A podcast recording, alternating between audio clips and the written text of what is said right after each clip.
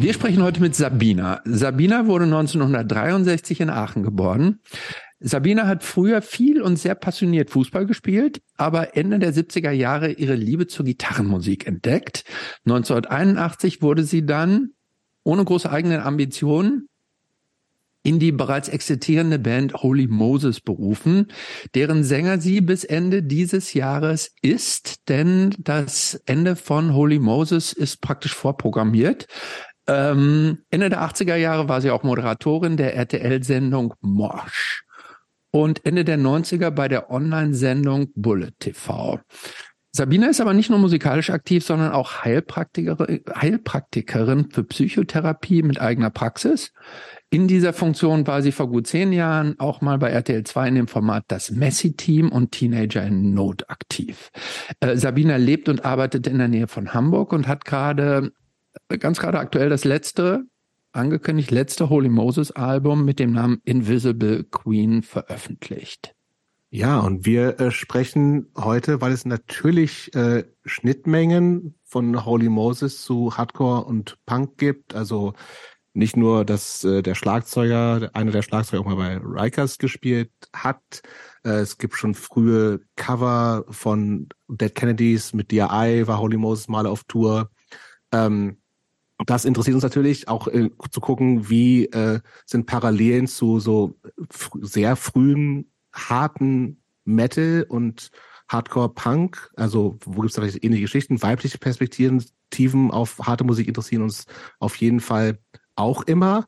Und tatsächlich auch diese aktuelle Arbeit äh, von Sabina. Also es ist neben so, so klassischer Therapiegeschichten gibt es nämlich äh, in Sabinas Portfolio auch Hypnose, schamanische Heiltherapie und Schreitherapie.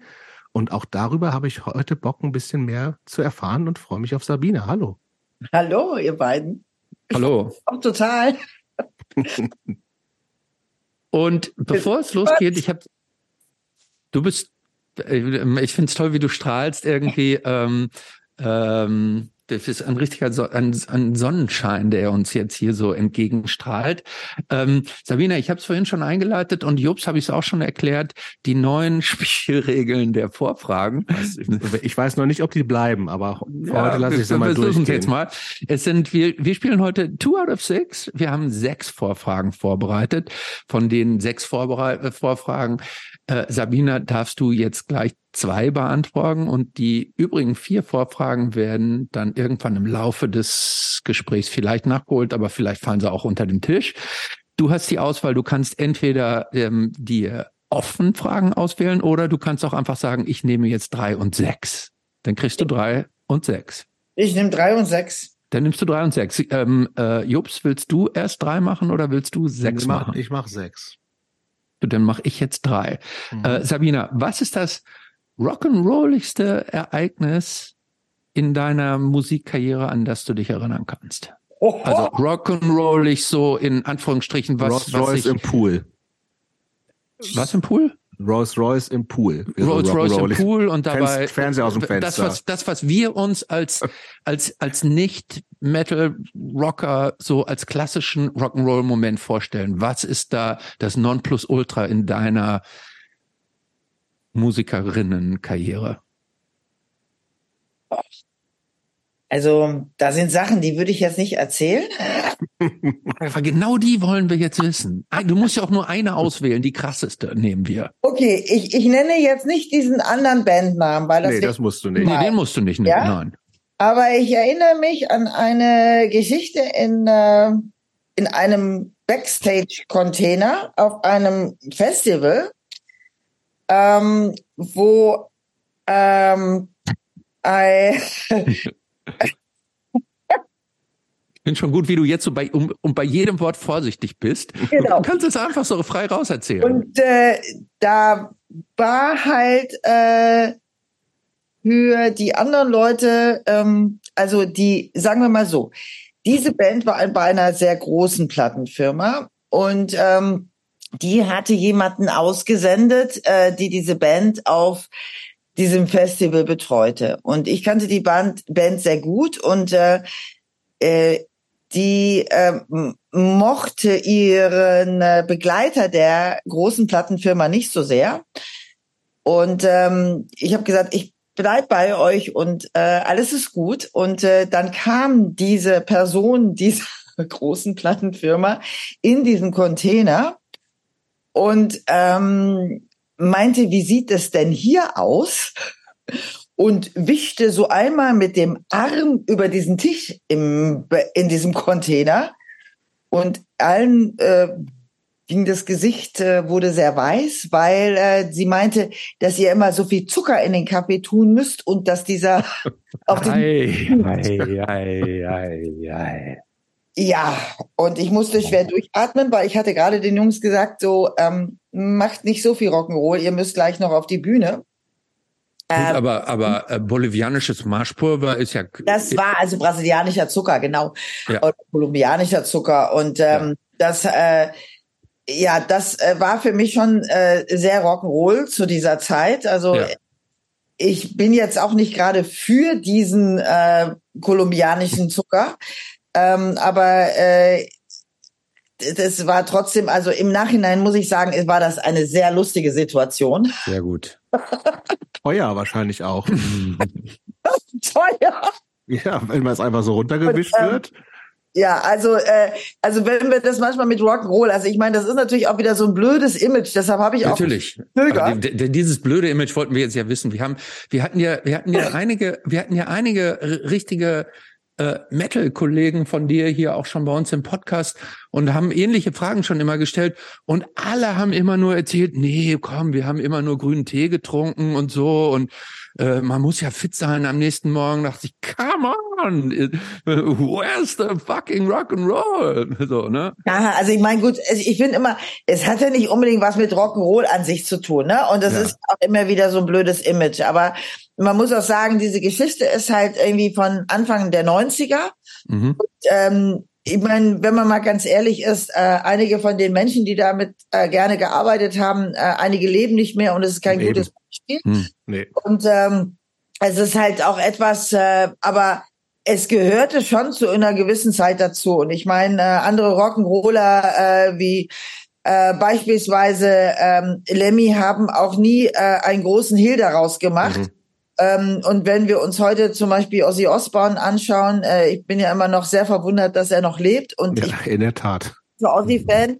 Ähm, äh, die haben auch immer gesagt, dass sie halt äh, schon sich irgendwie mit bestimmten Mitteln ähm, äh, zu Zeiten, äh, ob das jetzt, weiß ich nicht, Mut oder was auch immer Nee. gesagt haben.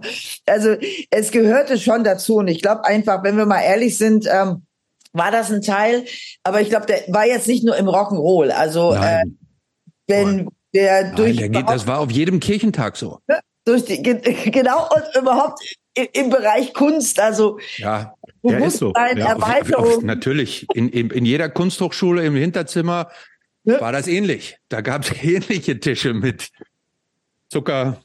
Ganz Okay. ehrlich, ähm, wenn man mal anguckt, äh, äh, ich kenne genügend Medizinstudenten, die halt andere Sachen ausprobiert haben. Also ich glaube, das ist äh, in allen Szenen ähm, Ja, äh, ist was- wir wollen das auch überhaupt nicht, wir wollen das überhaupt nicht bewerten. Nee. Äh, ähm, wir wollen ja, wollten hier nur mal auf einem, auf einem leichten Ihr Fuß starten. Kennt ihr, äh, kennt ihr übrigens, wie, wie heißt der, der Typ von Aerosmith? Tyler irgendwas? Steven Tyler, ne? Steven Tyler, ihm gibt so, es gibt so ein kleines Meme, äh, was so auf Social Media verteilt wird, irgend so ein Interview. Da wird er gefragt irgendwie, boah, hab- habt ihr nicht in den 70er Jahren total viel Geld verdient? Und meint er, ja, boah, wir haben Millionen verdient.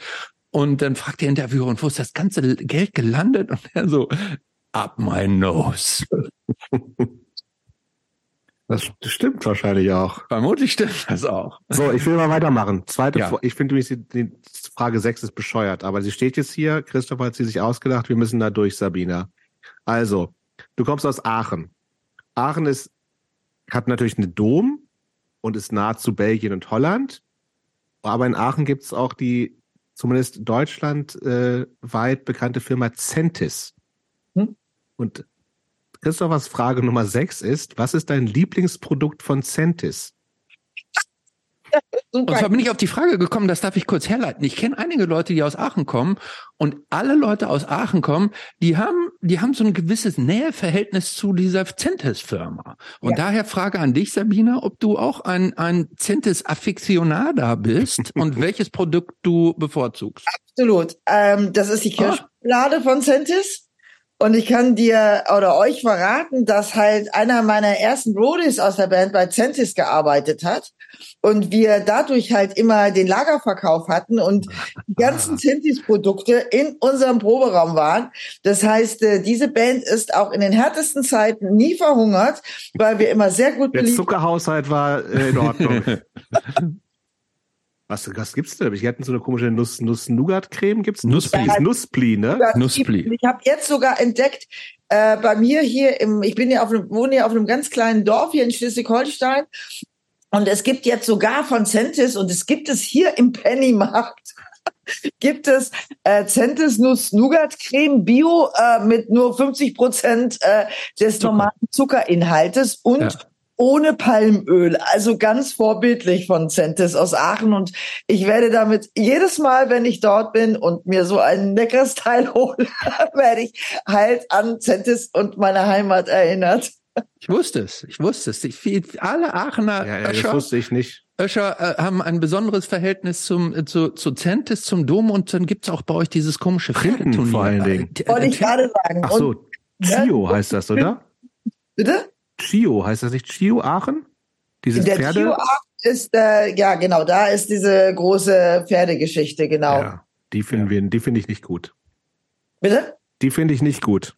Ich auch nicht, gut. weil das ist ganz im Gegensatz so wie ich Zu Centis. arbeite und ähm, ja, das ja. den Chio nicht, äh, dann eher schon die Mustang Makeovers, aber ähm, ja, also als Kind schon hat Oma, ich erinnere mich, äh, mir zu meinem Namenstag äh, äh, mal eine Karte für den Chio geschenkt. Ah. Äh, und äh, die war für die damaligen und auch heutigen Verhältnisse schon und damals sowieso super teuer.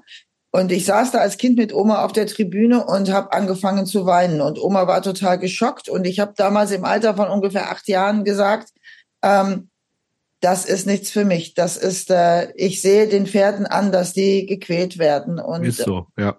Ja, und äh, da muss ich immer wieder dran denken. Also Aachen ist eine Pferdestadt, aber muss ich ganz ehrlich sagen, der Chio ist nicht meins. Sehr gut. Meins ja, auch das nicht. haben wir gerne. Gut, dann fangen wir mal an. Wann kämen das? Also wir, wir haben eine Standard-Einstiegsfrage. Wie, wie gesagt, wir sprechen ja in fast, nicht ausschließlich, aber viel mit Leuten für dieses äh, so aus dem Punk äh, der Punk-Szene, wie auch immer, Hardcore. Und unsere Standard-Einstiegsfrage ist immer, wann kam Punk in dein Leben? Kann man vielleicht bei dir so ein bisschen variieren. Wann kam denn so Metal in dein Leben? Oder nennen wir es mal harte Gitarrenmusik. Das ist ja teilweise so vor, vor offiziellem Punk-Start bei dir auch noch gewesen, wahrscheinlich, ne? Ja, also wann kam der Metal in mein Leben? Also ich äh, muss immer sagen, ähm, es Oder Hardrock, was aber harte, harte Musik sagen wir Genau, so. wir haben halt Hardrock gesagt, ne? Oder Rock. Mhm. Und es war eigentlich Onkel Karl, also der jüngere Bruder meines Dads. Und Onkel Karl ist heute noch bei Holy Moses mit am Start und kommt zu vielen Konzerten mit, mittlerweile Mitte 70. Okay. Der ist leider schon verstorben. Und ähm, ja, Onkel Karl ähm, ist äh, 15 Jahre älter als ich und ähm, ist aufgewachsen wie so ein großer Bruder für mich. Und der hatte halt so einen Plattenspieler und hat Sachen wie Sweet, äh, mhm. Smokey und sowas gehört, Jimi Hendrix und äh, da habe ich halt so die erste Gitarrenmusik gehört. Ähm, War das sofort dein Ding irgendwie so? Ja, ich weiß nicht warum, aber es hat mich einfach, ähm, das hat mich begeistert. So Sachen mhm. wie Ballroom Blitz und sowas. Mhm. Das sind ja auch Hits, keine Frage. Ne, das hat einfach, ähm, das hat irgendeine Emotion in mir ausgelöst und äh, da war natürlich dabei, haben wir auch irgendwie, da war auch normale Schlagersachen. Er hatte auch ein paar Beatles-Sachen, aber dann mochte ich dann lieber die, die Stones-Sachen, die er gehört. Mhm. Und äh, so bin ich da eigentlich äh, ganz am das Anfang. Das war dann so Mitte der 70er mit 11, 12, 13, sowas, kann ich? Oder? Ja, ja, das war noch viel früher. Also ah. ich muss sagen, da waren wir, es gab ja dann auch äh, Ilja Richter. Disco. Natürlich. Ne? Und, Licht aus Spot an. Ja, ganz genau. Und da saß du mit einem Kassettenrekorder damals äh, vorm Fernseher, weil du bist ja sonst nicht an die Mucke drangekommen, hattest mhm. Taschengeld und hast dann auf Aufnahme gedrückt, eine leere Kassette drin und hast das einfach mit dem Kassettenrekorder aufgenommen, ne? Den Beat Vom Fernsehen aufgenommen, richtig. Ja, das also, kann man sich heutzutage ja. gar nicht vorstellen. Ne? Vorstellen, aber du wusstest ja erstmal nicht, Wer Im kommt, Radio genau. wurden die Bands auch nicht angesagt und wusstest auch nicht, wo findest die auf welchem Sender. Und du hast halt wirklich, ob das jetzt Hitparade oder eher Richter war, ich habe wirklich vom, mit dem Kassettenrekorder da gesessen und habe geguckt, und das gefällt mir. Und meistens fehlte natürlich das erste, weil du ja gar nicht wusstest, ob es das jetzt ist. Richtig, ja. ja natürlich nicht. Nee. oder ja, oder quatscht am Ende rein oder so, ne? Klassiker. Genau. Genau. Ähm, zu der Zeit war auch, ähm, also so Anfang der 70er, du hast die, die Bands, die du jetzt gerade so genannt hast, waren ja so ein bisschen so glam-rockig auch, würde ich jetzt mal sagen. War auch dieses, dieses Psychedelic Rock so ein bisschen so dein Ding? Also so, so frühe ähm, Pink Floyd oder äh, Cream und sowas, war das auch was für, oder Pink war Floyd? das eher außerhalb deines Radars? Na, also Pink Floyd, ich habe ja ganz früh angefangen mit 14 für RTL Radio, so einen Nachwuchswettbewerb gewonnen und habe halt auch äh, Interviews gemacht und äh, bin damals auf äh, dann auf Pink Floyd. Ich habe The Wall gesehen, live Interviews mit denen gemacht und ähm, das war natürlich äh, I don't need no education. Also ich mhm. meine, das war ja vom Text her einfach genau das, was wir damals ähm, also auch gefühlt haben. Mhm. Und man hat auch gar nicht so einen großen Unterschied gemacht. Also da waren Gitarren, ähm, da waren Sachen, die äh, irgendwie ein Gefühl hervorgerufen haben. Und äh, da hast du das noch gar nicht so sehr in Genres eingeteilt. Oder mhm. da war das auch nicht, dass eine gesagt hat, wie du hörst äh, Sweet oder Smoky. Ja. Dann hörst du auch noch, ich fand da, damals Daniel, Daniel Girard, ein Butterfly, als der. Das kenne ich gar nicht. Das kenne ich auch überhaupt nicht. Also der hat aus der Hitparade, ne? Also äh, du, ein Butterfly? Ja, kennst du das nicht? Nein, ist nee, das eine Chanson oder was ist das? Ein Butterfly, ein Butterfly. Daniel Girard. Und das, das habe ich auch nie gehört. Ja, es, ähm, das war äh, ich sag mal so ein bisschen, der hat ja so einen Cowboy-Hut auf, das war so ein bisschen auch Western-mäßig. Also du hast eigentlich so querbeet gehört. Ja. Na gut. Aber, sag mal, du hast gerade schon dieses, dieses Radio-Ding äh, ähm, genannt. RTL ist ja Luxemburg eigentlich, ne? Mhm. War früher Damals, ausschließlich ja. Radio, ne? was, du hast, du hast einen Nachwuchswettbewerb da gewonnen oder wie, wie, wie kann ich mir das vorstellen? In der Zeitung ausgeschrieben, wir suchen Nachwuchsmoderatorinnen oder? Ja, es war, es gab eine Kindersendung, die hieß Moment mal. Und äh, die hatten einen äh, Wettbewerb, dass man jemanden interviewen sollte. Und ähm, der Gewinn war, dass man ins, äh, also es ging um Sport, um Fußball interessanterweise und ins äh, Pelé Soccer Camp fahren kann. Und mhm. äh, ich habe einfach, äh, ich habe damals Fußball gespielt, mein Vater war Fußballtrainer, mein Bruder hat Fußball gespielt und äh, ich habe dann einfach den äh, den Vorstand von unserem Fußballverein interviewt und äh, ich hatte Kontakt zu Kalle Del Haie, der im Umfeld unserer Familie sich rumtrieb, der damals bei Borussia Mönchengladbach spielte. Das sagt mir sogar was tatsächlich. Kalle Del Haie zu uns nach Hause gekommen und ich habe den interviewt und das habe ich eingeschickt und ähm, dazu noch die Info, dass ich halt selber Fußball spiele, was ja für die damalige Zeit äh, Mitte der 70er ungewöhnlich war für Frauen. Ja, voll. Ähm, für mich war klar, ich will dahin. Franz Beckenbauer und Pelé spielten damals bei Cosmos New York und äh, deshalb hatten sie ihr Fußballcamp auch in New Jersey und äh, ich habe den ersten Platz gemacht und bin hingeflogen. Das ist doch mega, oder nicht? Oh, krass. Alleine dann, oder wie? Naja, damals hatte ich so eine Art, äh, ja, also derjenige, der diese Sendung gemacht hat, ähm, ist mitgeflogen und äh, dazu noch die ganzen Altinternationalen von Helmut Haller bis hin zu Fritz Walter und so weiter, Erich Ribbeck und äh, die haben halt auch in diesem Camp mit trainiert und gespielt und äh, damit sind wir dann halt, also ich weiß, ich war mit meinen Eltern noch in Urlaub hier oben in Schleswig-Holstein von Aachen aus und musste dann, meine Eltern haben das echt erlaubt, dass ich, die haben mich in den Zug in Hamburg gesetzt für meinen Flug nach Frankfurt. Und ich weiß noch, dass ich in Frankfurt am Hauptbahnhof ausgestiegen bin und gedacht habe, da ist der Flughafen. Und habe völlig verwirrt geguckt und dann habe der ist ja auch, der ist vor allem ja auch gar nicht so um die Ecke vom Hauptbahnhof, ne? nee. Und dann hat so eine, habe ich jemanden angesprochen, das war interessanterweise eine Ärztin, die zu einem, eine Psychologin, die zu einem Kongress nach New York flog. Und äh, ich hatte nur gesehen, dass die auch so einen Flugkoffer hatte mhm. und habe gesagt, wo ist denn hier der Flughafen? Und dann hat sie gesagt, wie bist du alleine unterwegs? Oh, krass, wie alt warst du da? 14. Das ist schon krass. Das, da gehört schon einiges dazu, ne? Also wo hast du, äh, also wo warst du immer schon so, dass du so praktisch so selbstbewusst so machen, äh, ohne Scheu, die, die Dinge einfach so angepackt hast? Also ohne Kannst du erklären, wo das herkommt? Ich war nicht ohne Scheu, aber ich hatte halt immer Visionen. Und äh, für mich war klar, ich will da jetzt hin. Und ähm, was sollte ich machen? Ich musste jemanden fragen, wie kommt man denn ähm, von Frankfurt Hauptbahnhof zum Flughafen? Und dann hat die einfach gesagt, komm, wir müssen in den nächsten Zug steigen. Ich nehme dich mit. Und äh, als wir dann am Flughafen ankamen und ich sagte so, oh Gott, ich war noch nie geflogen, ne? Also Terminals und sie meinte, wo musst du hin? Ich so, ja, hier steht irgendwie TWA. Und sie so, ja, da musst du in die Richtung und folge diesen Pfeilen. Und das habe ich dann gemacht und bin dann irgendwann am TWA-Schalter gelandet und da standen dann die anderen und freuten sich, dass ich da war. Also heutzutage muss ich auch sagen, irgendwie echt krass, aber ähm, ja, ich habe es geschafft.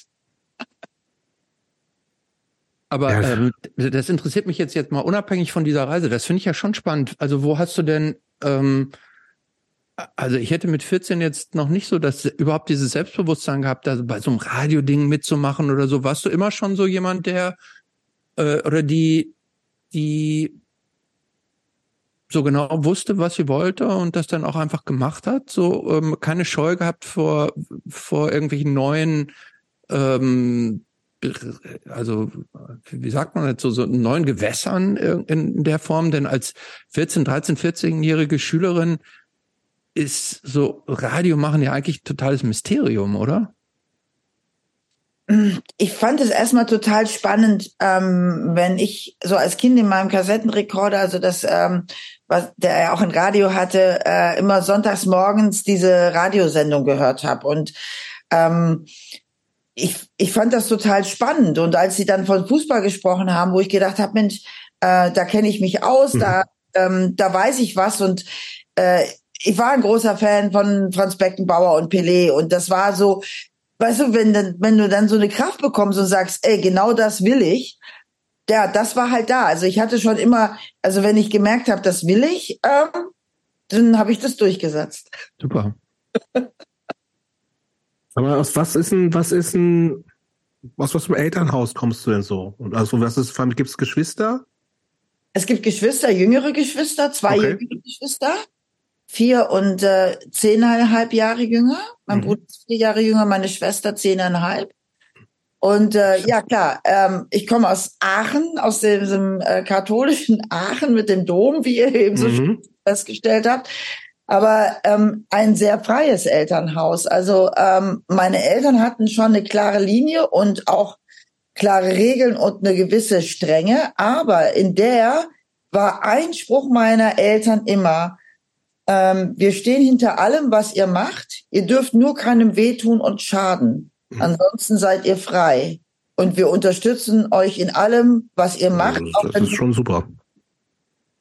Und ähm, das ist etwas, was mich über mein ganzes Leben begleitet hat. Und äh, also vor allen Dingen dieser Spruch, ihr dürft halt nur keinem wehtun und schaden. Aber mhm.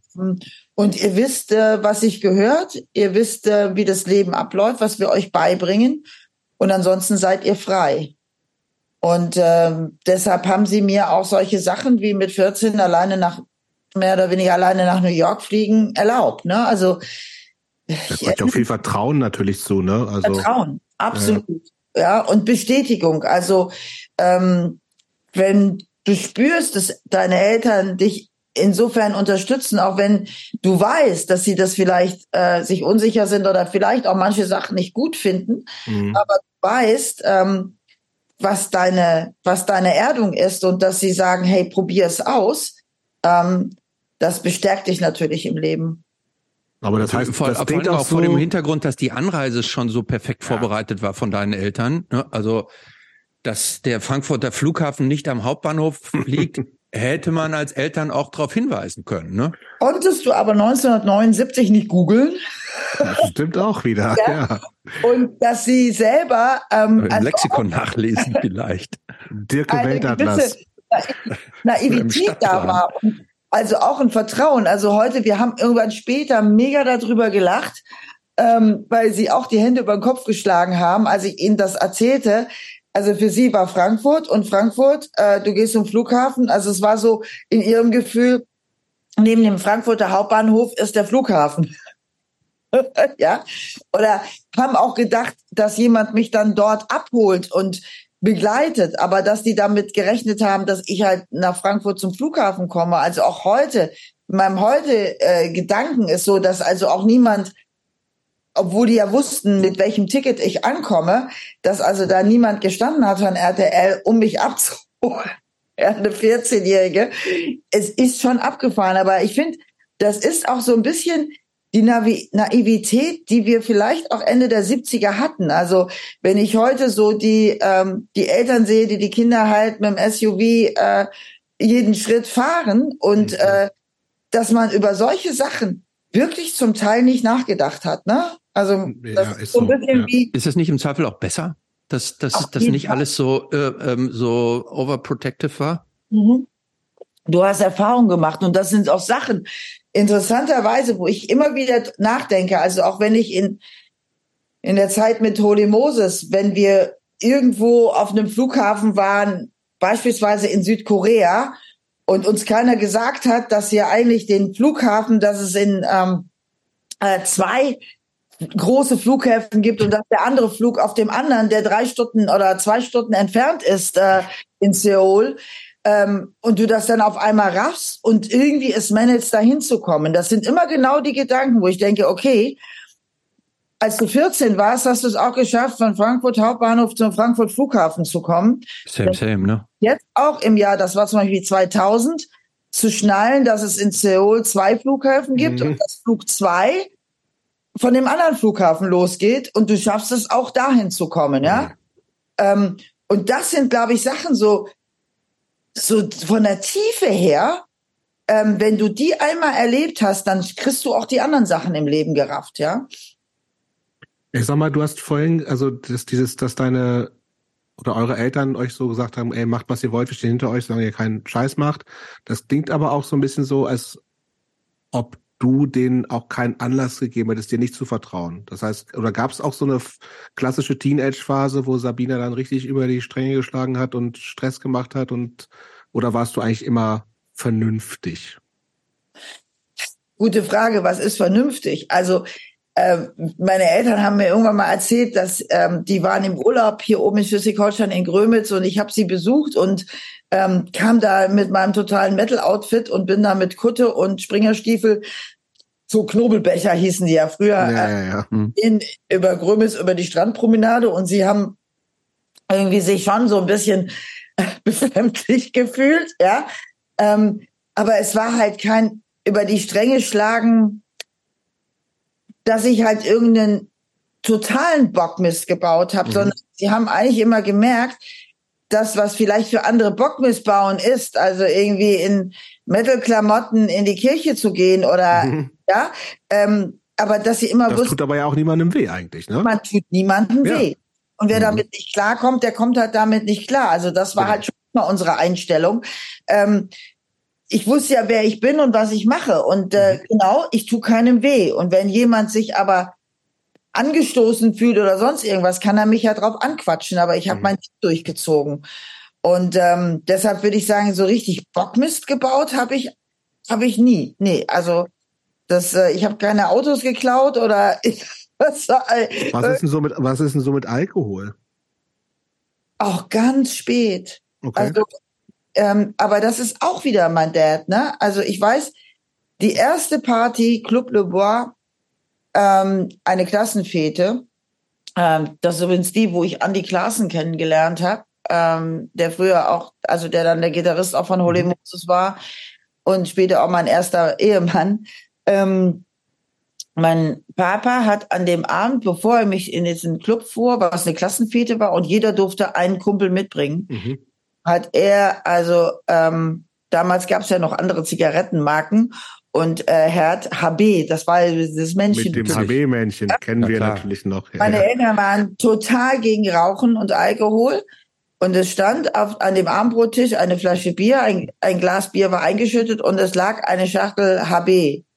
Und ich an meinem Platz. Moment, Moment in diesem Club? Nee, Nein, vorher. Zu Hause, bevor mein Papa mich zu dem Club fuhr. Und dann habe ich den angeguckt und habe gesagt, warum? Was ist denn das? Hä? Ist irgendwie Opa da? Ja, so. Verrauchte, ja. Und er so, nee, die ist für dich. Ich so, hä, wie, die ist für mich? Ja. Und ich so, was ist das? Da steht Come on, wo ist die Rebellion? Das darf doch nicht erlaubt sein. Ja, und dann hat er gesagt, nee, wenn du die, deine erste Zigarette darfst du zu Hause rauchen und dein erstes Bier zu Hause. Und dann brauchst du das nicht irgendwo anders heimlich zu machen. Und dann habe ich gesagt, ich will das Bier nicht trinken, ich trinke lieber eine Cola, das mache ich auch später. Und rauchen will ich auch nicht. Und äh, dann meinte er, dann nimm sie mit, falls jemand eine haben will. Und dann habe ich die Schachtel HB eingepackt, ähm, habe einen Nipp an dem Bier gemacht und habe gesagt, das schmeckt mir nicht. Und meinte, ja, ist mir schon fast zu damit, du trinkst dein erstes Bier zu Hause. Und dann bin ich in den Club gefahren worden von Papa. Wie alt warst du da? 14. Ähm, Aachen ist ja auch dafür, äh, wir haben es vorhin schon gesagt, Aachen ist ja auch dafür berühmt und berüchtigt, dass es nicht nur direkt an Belgien dran liegt, sondern eben auch an Holland.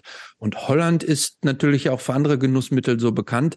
Ähm, war das nie ein Thema für dich oder für, für deine, deine Gang, mit der du da so als Jugendliche aufgewachsen bist? Interessanterweise überhaupt nicht. Also ich glaube, das entspricht auch, also wenn wir hier ähm, davon reden, dass es halt in Holland äh, Coffeeshops und so weiter gab, um äh, irgendwelche äh, ja, äh, Hass zu rauchen oder sonst irgendwas, ähm, das würde, ist, ist total gegen meine, ähm, gegen meine Natur. Also ich mhm. bin ganz aktiver Mensch und äh, natürlich hat man, aber das war, da war ich Ende 20, als ich das erste Mal einfach mal aus Interesse an so einem Joint gezogen habe und habe direkt gemerkt, so, Oh Gott, ich wurde also sofort, also die anderen lachten und wurden lustig und ich habe nur gegähnt und wurde müde. Mhm. Und dann habe ich einfach gemerkt, das ist, äh, äh, also das ist jetzt nicht das, was ich eigentlich gedacht habe, was passieren könnte, ja. Ähm, also vor allen Dingen, weil die anderen gelacht haben und lustig waren und äh, mhm. ja, also ich glaube einfach, das hat auch irgendwie, das ist vielleicht auch so ein innerer Schutz, den man hat, ne? Also, dass man merkt, ähm, das ist so eine eine Droge, die also absolut gegen meiner Natur war und mhm. deshalb null spannend. Also ich habe mich immer gewundert, was äh, was das für einen Effekt bei den anderen hat. Mhm. Wie, wie war denn eure, ähm, ich, ich sag jetzt mal, du warst ja noch relativ jung, 14, gab es da, ich sag jetzt mal so eine Art Szene im weitesten Sinne von Jugendlichen deines Alters, ähm, die sich dann über diese härtere Rockmusik irgendwie definierte? Gab es da irgendwelche Jugendclubs oder wo seid ihr da hingegangen, um eurer eurer äh, Leidenschaft da so zu frönen? Oder war das tatsächlich so zu Hause mal eine Platte gekauft, Kassetten gehört? Oder gab es da auch richtig so Ausgehorte, wo wo ihr dann die Haare schütteln konntet? Also ganz am Anfang war es echt so, man hat ja früher noch gesagt, ich gehe auf eine Fete. Ja. Dann war da ein Partykeller von irgendwelchen Eltern. Bitte? In, Im Partykeller von irgendwelchen Eltern? Es waren schon Feten wie Jugendclubs oder so. Okay. Mhm. Äh, wo dann Ram Jam, Black Betty und ACDC äh, dann lief. Mhm. Ähm, und ansonsten war das aber wirklich äh, stark zu Hause, weil gerade dann, wenn du diese Art von Musik gehört hast, gab es nicht viel. In Aachen gab es einen Club, der hieß Club Le Bois, ähm, wo ähm, solche Musik dann lief wo man mal hingegangen ist, aber so diese Partyszene, ähm, wie es das heute gibt, dass so halt wie die Hamburger hier auf die Reeperbahn gehen und irgendwelche Clubs, ähm, das hatten wir in Aachen nicht. Und dadurch, dass wir aber auch so früh dann mit der Band angefangen haben, war das eher, dass das im Proberaum stattfand. Also, dass die Fans zu uns in den Proberaum kamen oder Freunde, ne, die mhm. unterstützten und wir haben da halt Party gemacht und äh, vielleicht war das auch ungewöhnlich. Also die ersten Konzerte, die wir gemacht haben, halt auch in Holland, in, in irgendwelchen kleinen Metal-Diskos oder so. Ähm, ja, wir waren, ich glaube, für uns war Aachen ist jetzt auch nicht so der so die Metropole des Partymachens. Ist es nicht, nee. Und da musstest du dir halt schon was eigenes einfallen lassen, ne? Ich war ja in den 80ern tatsächlich äh, ein paar Mal, weil ich auch Freunde nachher hatte, wir sind da immer in einen Club gegangen, der hieß äh, Roxy. Kenn ich gar nicht. Ja, siehst du? Und das war was, das war ein wilder Partyclub, oder was? Ja, so Party kann man jetzt auch nicht sagen. Das war mehr so ein, äh, ich glaube, aus der Rückschau war das, glaube ich, heute würde man Eine eher Kneipe. sagen, dass, nee, nee, nee, nee, da war auch so eine kleine Tanzfläche. Aber ich würde aus der Rückschau, ich glaube, das war eher so Gothic jetzt aus der Rückschau. Okay. Mhm. Aber egal. Dann lass uns doch mal ruhig schon mal zur Band kommen. Also wie gesagt, also wir haben das ja schon am Anfang gesagt, du, du die Band existierte vorher, ich glaube Holy Moses 1980 Ja, Moment, gegründet. aber äh, äh, Jups, ich muss Ja. dich jetzt leider unterbrechen. Mach mal. Äh, Sabina hat nicht mit Holy Moses angefangen, sondern mit Disaster. Hatte, stimmt, es gab eine Coverband vorher, ne? Ja, und da, da will ich jetzt auch drüber sprechen. Stimmt, okay. Ja. Ja, Wie, wie, wie ist Disaster entstanden? Und stimmt es, dass Disaster eine Uriah Heep Coverband war? Nicht nur Uriah Heep, auch Black Sabbath oder ähm, wir haben auch die ersten eigenen Songs gemacht, ähm, weil wir noch nicht spielen konnten. Das war so, ähm, ein erster Song war Andi, das Nudelwasser ist heiß, Andi, das Nudelwasser kocht. Ähm, den Text hat übrigens Onkel Karl mitgeholfen zu schreiben. So, ihr, deutsche Texte dann? Ja, Deutsche und dann halt, also wir haben, also äh, wir haben sogar Juliane Werding am Tag, als Conny Kramer starb, ähm, äh, sowas versucht, ähm, aber auf, auf, ich sag jetzt mal, mit Stromgitarre. Ja. Ähm, und äh, aber wie gesagt, ich habe damals da mh, versucht Bass zu spielen und konnte aber habe gemerkt, dass ich das überhaupt nicht kann. In der Kirche hatte ich geübt mit, äh, da gab es einen Gitarrenkurs, aber da habe ich auch so ein bisschen versagt bei Smoke on the Water. Ähm, und ähm, ja, das war eigentlich so, so. Andi hat halt gesungen in der Hauptsache und äh, wir haben halt Du hast da doch gar nicht, gar nicht gesungen. Nicht mal so Background-mäßig oder so. Äh, Ja, also ich habe immer gefunden, also dass das schrecklich klang und äh, äh, dann hat er Andi gesungen und äh, ja und das haben wir halt probiert und äh, Disaster war halt, weil es ein Desaster war. Ne? Also wir sind auf den Namen Desaster gekommen, weil wir eigentlich selber festgestellt haben, dass das ein Desaster ist, was wir da machen. Aber gab es da auch Auftritte auf irgendwelchen Partys oder Schul? Gar nicht. Gar nichts, nur Probe, Das haben wir nur zu Hause bei mir im Kinderzimmer gemacht. Ach, tatsächlich. Also wirklich nicht, es gab nicht mal einen echten Proberaum, sondern, okay. Aber der, der, der Andi, ähm, du hast ihn jetzt schon ein paar Mal erwähnt, der äh, war ja nicht nur dann musikalischer, sondern auch praktisch im Leben hat er dich ja viele, viele Jahre sehr eng begleitet. War der von Anfang an, dass du sagtest irgendwie, he's the one? War Ja, das, war das so ein richtiger, war das so ein, so ein richtiger Teenage Crush, wo du sagst, wow, geiler Typ, der, Ja. der soll sein? Ja, das, das war so klar. Das war irgendwie in unserem, wir hatten die, dann die, gemerkt, die gleichen Interessen. Ähm, das war, ob das jetzt Fußball war oder auch dann ähm, mit Musik. Er hatte eine Gitarre. Ähm, ich fand das total toll. Er hatte lange Haare. Und Ja. das war irgendwie, äh, ja, das passte. okay. So. Aber dann jetzt mal Holy Moses. Ja. Also, wie gesagt, Band, wenn das alles stimmt, äh, aber wir wissen ja auch, Wikipedia stimmt ja auch nicht immer alles. Ne? Äh, aber gegründet 1980, gab vorher einen Sänger und irgendwann aber war der weg und irgendwer hat gesagt, komm, du hängst doch eh mal, du hast warst irgendwie immer öfter mal im Proberaum und so. Jetzt singst du, Sabina. Das ist korrekt, sozusagen. Du sagst, nee, kann ich nicht, will ich nicht. Ich beweise, also die Legende sagt, ich beweise euch, dass ich, dass ich nicht singen kann, hast reingegrölt und alle, oder alle haben gesagt, das ist doch geil. Genau. Das war tatsächlich so. Das war Aber das. und ich will die Ausgangssituation noch mal eben haben. Du hast da, wa- warst du so ein bisschen die Yoko Ono, dass du da überall immer dabei warst und dann praktisch äh, den den den Königssturz äh, äh, begleitet hast? Also es war eigentlich so, dass halt ähm, Andi und ich machten ja Desaster. Ja. Und dann hat Andi im ähm, und Holy Moses war unsere Schulband von unserem Gymnasium und der Gitarrist und Sänger ist ausgestiegen. Und daraufhin haben Holy Moses im Angeblich wurde der rausgeworfen. Ist der ausgestiegen oder rausgeworfen äh, nee, der ist ganz normal ausgestiegen, der Jochen. Okay. Und, und wer ist äh, Iggy? Iggy in Iggy ja, gab's der aber auch. kam noch. dann danach. Also es gab erst dann, haben die gesagt, sie suchen einen neuen Sänger und Gitarristen. Ja. Diese Anzeige im Stolberger Stadtkurier hat Andi Klaassen gelesen und hat sich als Gitarrist beworben. Die haben ihn genommen.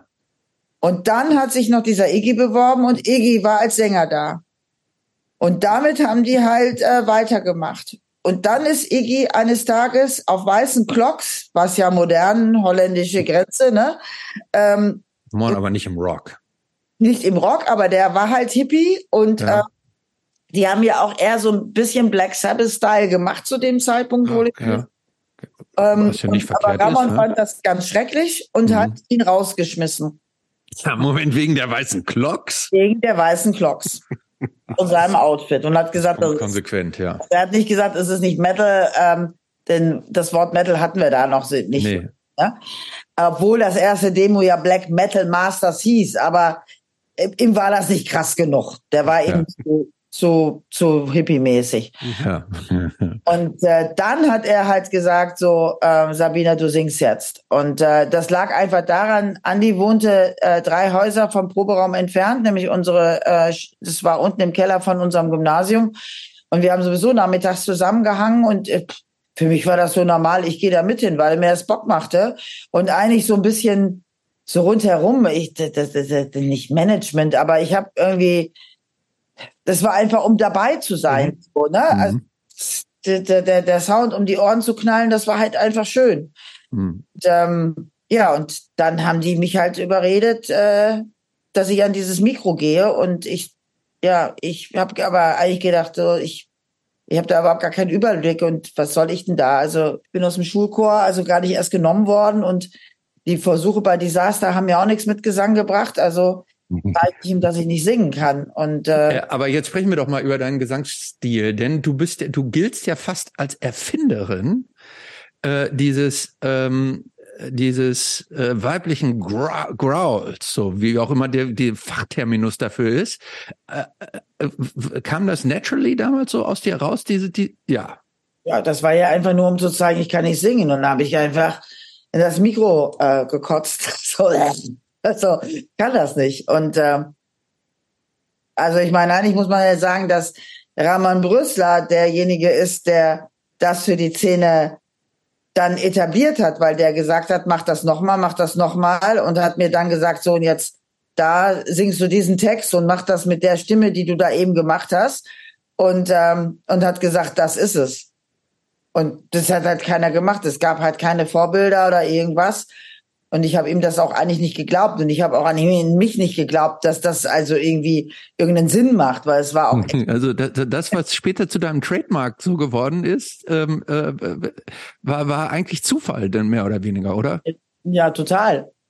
Also es gab ja nichts zum Vergleich oder ähm, jemand, der das ähnlich gemacht hat, wo man sagen könnte, okay, da, da kann ich mich irgendwie dranhängen oder mal schauen, wie das weitergeht. Das war einfach nur aus meinem Bauch heraus und aus meiner Kehle heraus einfach ein Schrei. Aber, äh, aber hast, äh, hättest du einfach sagen können, das ist ja trotzdem Quatsch, ich mach das nicht. So, also du bist, hast, hast, hast du irgendwie Bock gemacht auch gleich?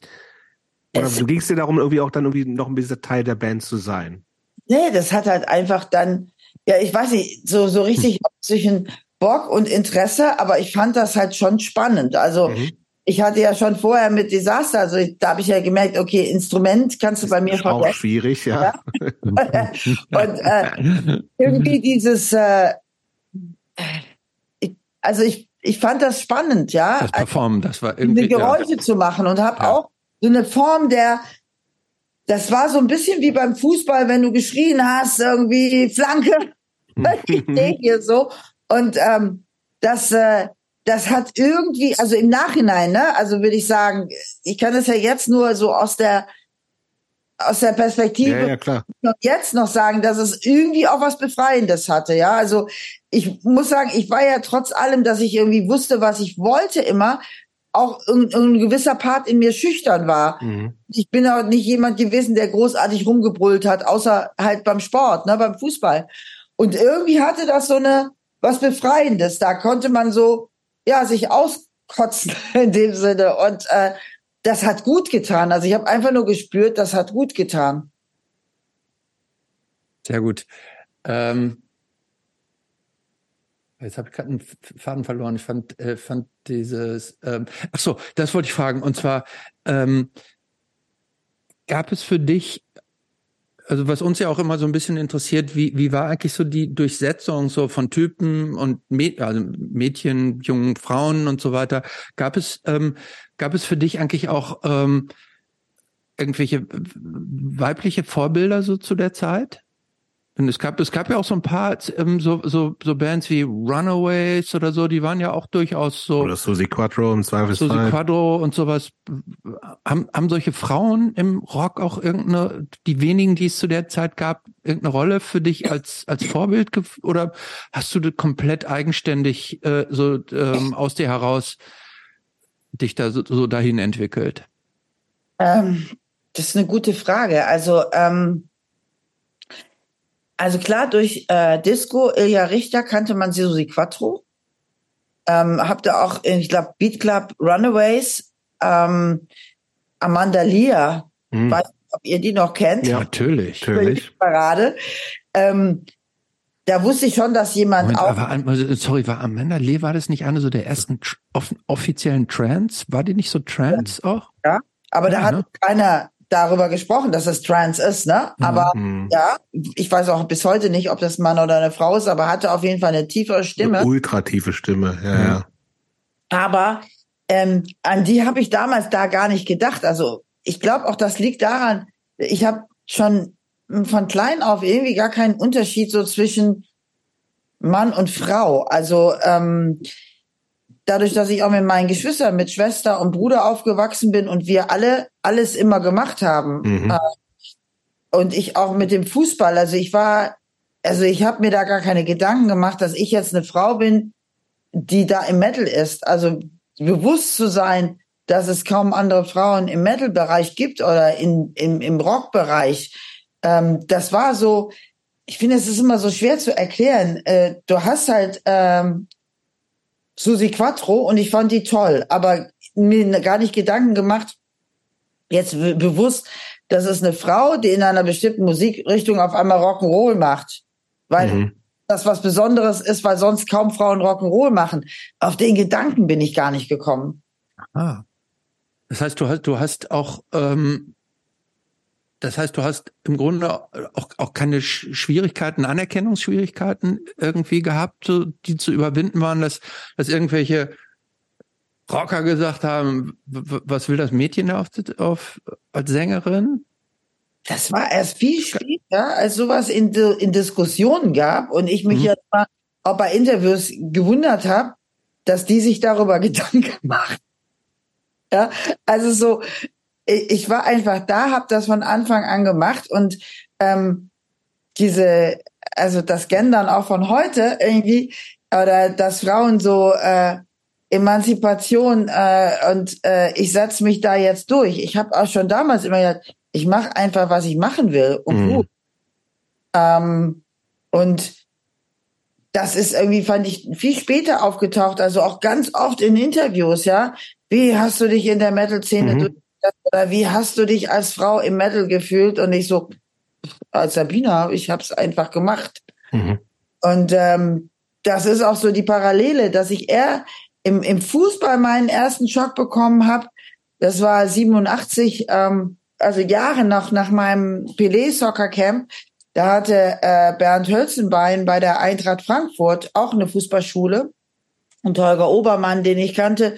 Ich war da auch bei in dieser Fußballschule und habe da mittrainiert.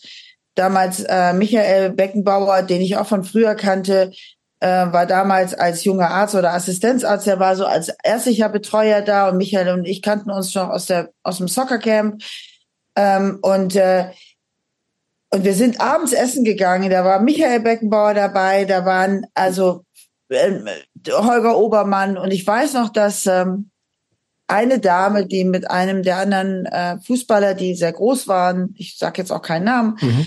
äh, verheiratet war und die einfach merkte, dass ich so locker mit allen, also dass die mich kannten und so. Und die guckte mich dann an und meinte, so ganz arrogant, ähm, Entschuldigung, aber sind Sie ein Fußballgruppi? Was geht denn jetzt ab, ja? ja. Und ich habe die angeguckt und habe irgendwie, also ich war geschockt und da habe ich zum ersten Mal gemerkt, ähm, dass man als Frau eventuell, wenn man in so einer Männerdomäne ist, was jetzt ja beim Fußball auch wirklich war zu dem Zeitpunkt auch noch, ähm, komisch angeguckt wird. Und äh, da war für mich dann auch irgendwie so ein, das war echt ein Schock, ne? Das war echtes Schockerlebnis.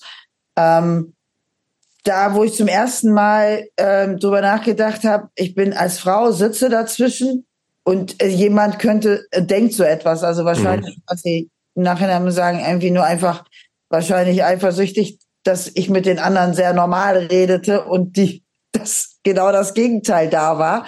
Aber das wusste ich halt in dem Moment noch nicht und war mir noch nicht bewusst. Aber da habe ich, als es eher in der Szene, also so ein Schockerlebnis gehabt als in der Metal-Szene, weil ich dabei, weil ich war da so früh dabei, dass auch die, die Männer aus den anderen Bands, als wir die ersten Bands im Pod, ob das Sodom Creator oder wer auch immer kennenlernte, dass es für die normal war, dass, dass da Sabina war. Also mhm. sich nicht diese Gedanken gemacht haben. Aber da hat äh, der Fußball mir so einen kleinen Schock versetzt. Aber das finde ich ja, das finde ich ja total interessant, weil, weil wir das heute häufig hören, also richtig jetzt auch in der Jetztzeit, dass äh, äh, Frauen es im Grunde in Bands häufig dreimal so schwer haben wie Männer, weil sie nämlich erstens müssen sie mindestens so gut äh, performen, dann müssen sie mindestens so gut rocken und müssen zusätzlich eigentlich auch noch gut aussehen, um insgesamt anerkannt zu werden. Ähm, aber das hast du so, so diese Hindernisse hast du so nie wahrgenommen dann damals. Das ist ja, weil man würde ja fast eigentlich denken, dass es in den 70er und 80er Jahren tendenziell eher äh, noch ähm, noch männlich dominanter war als heutzutage.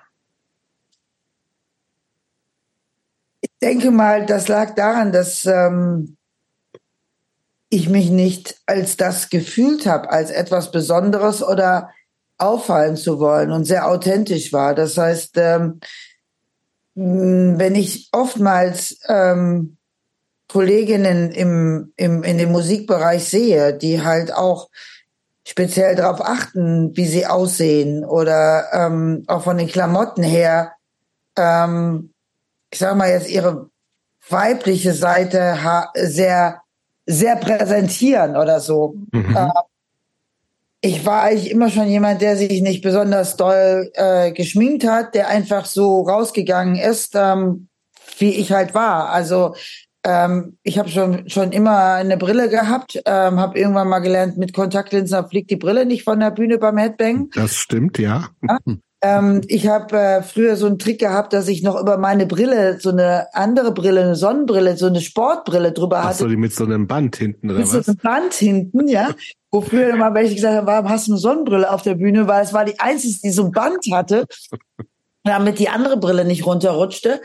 Ähm, äh, ich bin einfach so rausgegangen, wie ich war und äh, auch von den Klamotten her. Also ich habe noch nie gerne äh, hohe Schuhe gemocht, weil da falle ich garantiert auf die Nase. Ähm, also äh, High Heels oder irgendwie Stöckelschuhe oder hohe Stiefel konnte ich ähm, nicht drauf laufen. Ähm, bin eigentlich so in der Turnschuh-Generation mhm. äh, groß geworden und ähm, denk mal, das hat auch viel ausgemacht. Und wenn ich auch, naja, man heutzutage ist man so auf Instagram und wenn ich dann so auf weißt du, so runter scrolle und diese, ich habe das ja gerade erst vor ein paar Wochen gelernt, mit Instagram umzugehen. Mhm. Ich dann manchmal so denke, ey, boah, ey Mädels, was, was, was macht ihr, ja? Also das ist so, äh, das war bei mir nie drin, so war ich halt. Mhm. Ja? Und äh, das hat vielleicht auch einen Teil dazu beigetragen, dass die die Männer, mit denen ich zusammengearbeitet habe, die anderen Bands oder auch äh, von den Fans oder so einfach gemerkt haben, dass ich mir darüber keine so großartigen Gedanken gemacht habe, ja, dass ich einfach ich war und ähm, das heißt aber tatsächlich, du hast nie so die er er Erfahrung gemacht, dass du irgendwie anders behandelt wurdest, weil du eben weiblich bist. Wenn das so war, habe ich es, glaube ich, schnell weggemacht, ohne mhm. es zu merken. Also ich glaube auch, dass ich äh, vielleicht vieles, weil ich darüber nicht nachgedacht habe, vielleicht gar nicht wahrgenommen habe. Ne? Also mhm. es gibt eine Sache, dass ich weiß noch damals, als wir unseren ersten Major Deal gekriegt haben bei Warner und irgendjemand in einem Interview mal äh, mich gefragt hat, ähm, wie denn eine deutsche Trash Metal Band, ähm, also der Mensch war halt großer Fan von anderen Bands äh, wie auch Creator oder Destruction, mhm. Güte, dass die doch eigentlich vielleicht zu dem Zeitpunkt schon größer waren als Holy Moses und äh, nach dem Motto, wie viel, durch wie viel Betten musstest du gehen, damit ihr diesen Major Deal bekommen habt? Wow. Und dann mhm. habe ich ihn den angeguckt. Hä? Ich so, äh, ich, ich habe ihn wirklich so, mal ganz ehrlich, was meinst du jetzt damit? Mhm. Also, der hat dann auch wirklich gemerkt, dass ich, ähm, dass ich schockiert war oder dass das überhaupt in meinen Gedanken war. Ich gesagt, sag mal, Alter, was geht denn ab bei dir, ja? Was ist denn da für ein Gedanke? Wo, wo bist denn du in deinem Geist, ja? Und ähm, das hat mich zum Beispiel, das war mal so ein Punkt, wo ich echt sagen muss, das hat mich also so ähnlich wie 87 mhm. äh, geschockt, äh, wo ich gedacht, wie kommt jemand auf so eine Idee? Also ähm, ich glaube, ich bin ein ziemlich friedfertiger Mensch, aber in dem Augenblick, ich glaube, dem hätte ich am liebsten echt eine ins Gesicht gelacht, so als mir klar wurde, was der da eigentlich meinte und mit welcher Form von Arroganz und äh, Herablassung und aber auch ja narzisstischen Gabe so also überhaupt auf die Idee gekommen ist, so eine Frage zu stellen, ja. Und das ist aber wirklich, also das ist so eine von den, finde ich, von, von diesen Ausnahmen, wo ich das halt mal wirklich gespürt habe, ne? Das heißt aber auch gleichzeitig, wenn ähm, du hast dich da auch immer wohlgefühlt in so einer, also es war ja schon auch eine sehr, wie auch diese Punk-Szene so, später vor allen Dingen und diesen Hardcore sowieso schon eine sehr männlich dominierte Szene. Du warst eigentlich so, auch wenn du es nicht als negativ empfunden hast, eher die Ausnahme als weibliche Person, oder? Ja, das auf jeden Fall. Also klar. Aber hat, das hat dich nicht großartig irgendwie gestört oder wie auch immer. Also das hat dich, also ich sag mal so, wenn du im Nightliner mit 18 Typen bist ähm, und äh, die äh, nachts grölend im Bus sind und es vielleicht nicht immer mit der Hygiene so gut gehalten haben. da muss ich sagen, weiß nicht, es gibt aber bestimmt auch Männer, die das nicht mögen, wenn die Hygiene, wenn der ganze Bus. Absolut. Ja. Ähm, wo ich dann schon sage. Wir sind alle so, wir lieben das. Ne, genau. Oder wenn du halt am Club ankommst, also ich hm, habe immer geschaut, dass ich möglichst als Erste wach wurde, um als erstes, wenn der Nightliner vom Club hält, duschen gehen konnte, okay. ähm, bevor die Dusche, äh, ich sag jetzt mal, offen zugewichst ist, ja. Mhm. Äh, lernst du dann halt irgendwann und dann wird dir das vielleicht dann in so einem Moment bewusst, dass du als Frau vielleicht äh, andere Dinge unter der Dusche machst. Duschen zum Beispiel. Ja, duschen zum Beispiel, ja. Und gucken, dass die Haare gewaschen sind und so viel warmes Wasser noch abbekommst, dass die Spülung noch rausgeht. Mhm. Ähm, das habe ich aber dann auch mit so einem, ja, ich, ich, ich, muss ganz ehrlich sagen, es gab halt Momente auf Touren, wo du echt gedacht hast, so, Alter, was geht ab, ja, mit 18 Typen im Bus. Ähm, ich habe auch schon, ich weiß, dass ich mal einen Morgen sehr früh aufgestanden bin, den nächsten Drogeriemarkt vor dem Club äh, aufgesucht habe und äh, Fibris gekauft habe, mhm. um äh, die dann halt in ihren Lederklamotten liegenden Menschen einfach mit Fibris mal anzuspüren. Aber ich glaube, das ist jetzt nicht so ein typisches weibliches Muster. Das geht wahrscheinlich anderen Männern auch so. Aber da wird dir dann halt schon mal bewusst, dass du vielleicht ja, dass du mit 18 Typen auf Tour bist, ne? So. Und Gab es denn irgendwie zu diesen, es, es gibt ja, äh, gab ja trotzdem natürlich auch immer wieder und später vielleicht auch ein paar mehr andere Frauen in, in, in Bands und so. Hast du zu denen dann irgendwie eine, an, automatisch eine andere Connection, weil er, weil ihr irgendwie auch ähnliche Erfahrungen vielleicht gemacht hat oder? Ja, ähm, also das freut Oder vielleicht mehr, so dass man sich gegenseitig mehr unterstützt oder wie auch immer oder irgendwie Sachen austauscht. Hast du so, so Erfahrungen gemacht? Das habe ich ganz wunderbar mit Doro Pech zum Beispiel gehabt, mhm. als wir zusammen auf Tour waren in einem Nightliner. und dann wir beiden Mädels gesagt haben, wir nehmen hier so den hinteren Teil am Mhm. Night. So, Den Master Bedroom? bitte? Den Master Bedroom hinten? Ja, nee, das war schon ein offener, also es war kein so Luxus-Nightliner, aber es gab halt hinten nochmal so eine Mini-Lounge, wo ähm, Doro und ich dann beide unseren Koffer auspackten und dann war dann halt auf einem schwarzen Ledercouch schwarze Klamotten. Und ich weiß noch, dass ihr Bassist dann irgendwann nach hinten kam und guckte und meinte, oh nee, jetzt ist es das doppelte Desaster. Und meinte, Sabina, ich habe gedacht, du wärst jetzt anders als Doro. Und ich so, wie, wieso? Und meinte, wisst ihr jetzt noch von wem was ist? Und wir guckten uns dann beide an und so, nee, ich glaube jetzt nicht mehr. Mhm. Und das war halt einfach mal, das war halt lustig. Da war halt noch jemand anders, wo du fragen konntest, ähm, bei so Kajal oder sowas, das mochte ich einfach schon auch immer. Äh, und du findest deinen Kajalstift im Chaos nicht und wusstest, du kannst jetzt mal die andere fragen, ob du ihren Kajal haben kannst. So, das fand ich super angenehm, weil es halt auch, ähm, wir haben uns so einen kleinen Vorhang gezogen und dann war das halt schon noch mal einfach, Oh sich umzuziehen. Geschützter Bereich oder sowas. Ja, das war so geschützt. Und wenn das dann halt, wenn man sich dann auch nicht so, so dämlich vorkam, dass man eine Sonderrolle spielen wollte, ne? Also das schon immer gemacht, dass ich mir so ein Pareo irgendwo hingehängt habe oder so.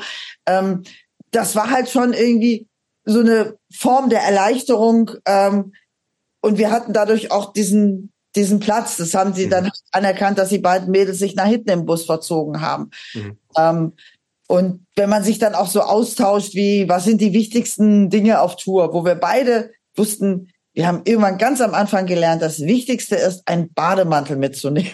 Was? Wofür das denn? Wofür das denn? Wenn du im Club, wenn du morgens ganz früh aufstehst als Erste und willst in, noch in einer sauberen Dusche duschen, Ja, anderen stehen, wenn du aus der Dusche kommst, schon parat. Und das, ja. die dann sagen könnten, das ist jetzt mädchenhaft, wenn du jetzt noch drei Stunden brauchst, um dich irgendwie anzuziehen Ach oder so. ziehst du deinen Bademantel an, deine Badelatsch und gehst in die Nightliner und kannst dich da in Ruhe anziehen und bist geschützt und bist schon trocken, wenn du in die Nightliner ankommst. Ah, okay, Ja. raffiniert. Sehr raffiniert. Deshalb ist also ein Bademantel, der auch heute noch mein wichtigstes Utensil auf Tour ist. Ich habe immer einen Bademantel in meinem Koffer, weil der schützt dich vor allem. Aber wie, wie ging das mit der Band eigentlich? Also, ihr habt, also, es gab schon Auftritte, bevor du in der Band warst. Mhm. Und das war, die ersten Jahre, stelle ich mir vor, war das alles noch so sehr klein. Du hast, es gab so eine Holland-Connection, da habe ich irgendwie auch mal so ein kurzes Interviewsequenz mit dir gesehen. Aber alles dann wahrscheinlich irgendwelche kleinen Bars, Jugendzentren, wie auch immer. Aber sehr überschaubar, auch ZuschauerInnenmäßig wahrscheinlich so Mhm. 20, 30, 100 Leute, sowas in der Art. Oder? Ja, ja. Aber, wie, wie schnell ging es denn dann Wie schnell äh, ging das, dass eigentlich? es, auch irgendwie ein bisschen, dass es irgendwie auch größer wurde mit, wie gesagt, ihr habt ja Major Label D gehabt, du hast dann irgendwie ähm, ja auch diese RTL-Sendung, das war ja irgendwie Ende der 80er alles, also da sind ja, liegen ja noch mal so zehn Jahre dazwischen. Also wie lange war das auf so einem Niveau, wo man sagt, irgendwie so, naja, es ist halt ein nettes Hobby bis hin zu, Bis vielleicht wird es irgendwann auch was, so eine Art auch äh, Beruf. Das ging so bis 84, 85, wo wir kleinere Sachen gemacht haben. Da waren schon in der Eifel so äh, mal, mal das ein oder andere größere Open-Air-Festival. Mhm. Auch in Holland, wo dann schon mal dann 400, 500 Leute waren. Und dann ähm, haben wir den ersten, dann hatten wir aber schon den ersten Plattenvertrag ähm, und haben zum Beispiel in der Rockfabrik Ludwigsburg gespielt äh, mit Avenger, ähm, die sich an dem Tag in, ähm, in Rage umbenannten. Ähm, nee, nicht Avenger, Rage schießen anders noch, egal. Auf jeden Fall war das Avenger spielten und, und Rage, aber Rage hat einen anderen Namen und, und Living Death. Und da war schon mal eine volle Rockfabrik. Und ich glaube, in der Rockfabrik Ludwigsburg passten so 800 bis 1000 Leute rein. Okay. Und, ähm, und dann kam halt mit der ersten Tour, also die dann die erste richtig große mit der Finish with the Dog 87, wo wir mit DIY und Holy Terror auf Tour waren. Und dann war halt so, wir hatten 86 zum Beispiel in der Zeche Bochum das erste Mal Overkill. Seitdem kenne ich auch Bobby sehr gut. Ähm, Agent Steel und Anthrax gesehen. Da war mal so eine volle Zeche Bochum erlebt. Und dann war das so, boah, einmal auch Zeche Bochum spielen oder Hamburg Markthalle, wo diese Bands auch spielten. Das war so das, ähm, der große Traum. Ich hatte Metallica 86 in der halbvollen Hamburger Markthalle gesehen. Ähm, und dann haben wir auf der DRI Holy Terror Tour äh, das erste Mal solche Sachen gespielt, ne? Zeche Mhm. Bochum, Hamburg Markthalle, ähm, ich glaube äh, Latin in, in Berlin auch so ein äh, ja genau äh, Metal Club zu dem Zeitpunkt, wo diese Bands spielten und das, dann ab dem Zeitpunkt ging es halt ab. Dann haben man also solche Hallen durch DRI und Holy Terror auch mitgefüllt und ähm, Aber war das auch so eine, so eine Zeit, wo für euch dann irgendwie auch so richtig de- so Geld schon hängen geblieben ist? Nee, es ist Nee? nicht. Nee. Also von der Plattenfirma, weiß ich nicht, von der Finish haben wir nie Kohle gesehen Mhm. und ähm, bis heute nicht. Und äh, bei den Konzerten, du bist halt eigentlich, weißt du, wir sind früher, es musste ja immer, also das hatte Ramon, unser Urbassist, uns gelernt, nicht kleckern, sondern klotzen. Mhm. Also Ist, auf äh, der Bühne sozusagen mit, mit Equipment und so. Mit Equipment und so. Das heißt, das ganze Geld ist meistens bei Lünemanns Leihwagen in Aachen gelandet.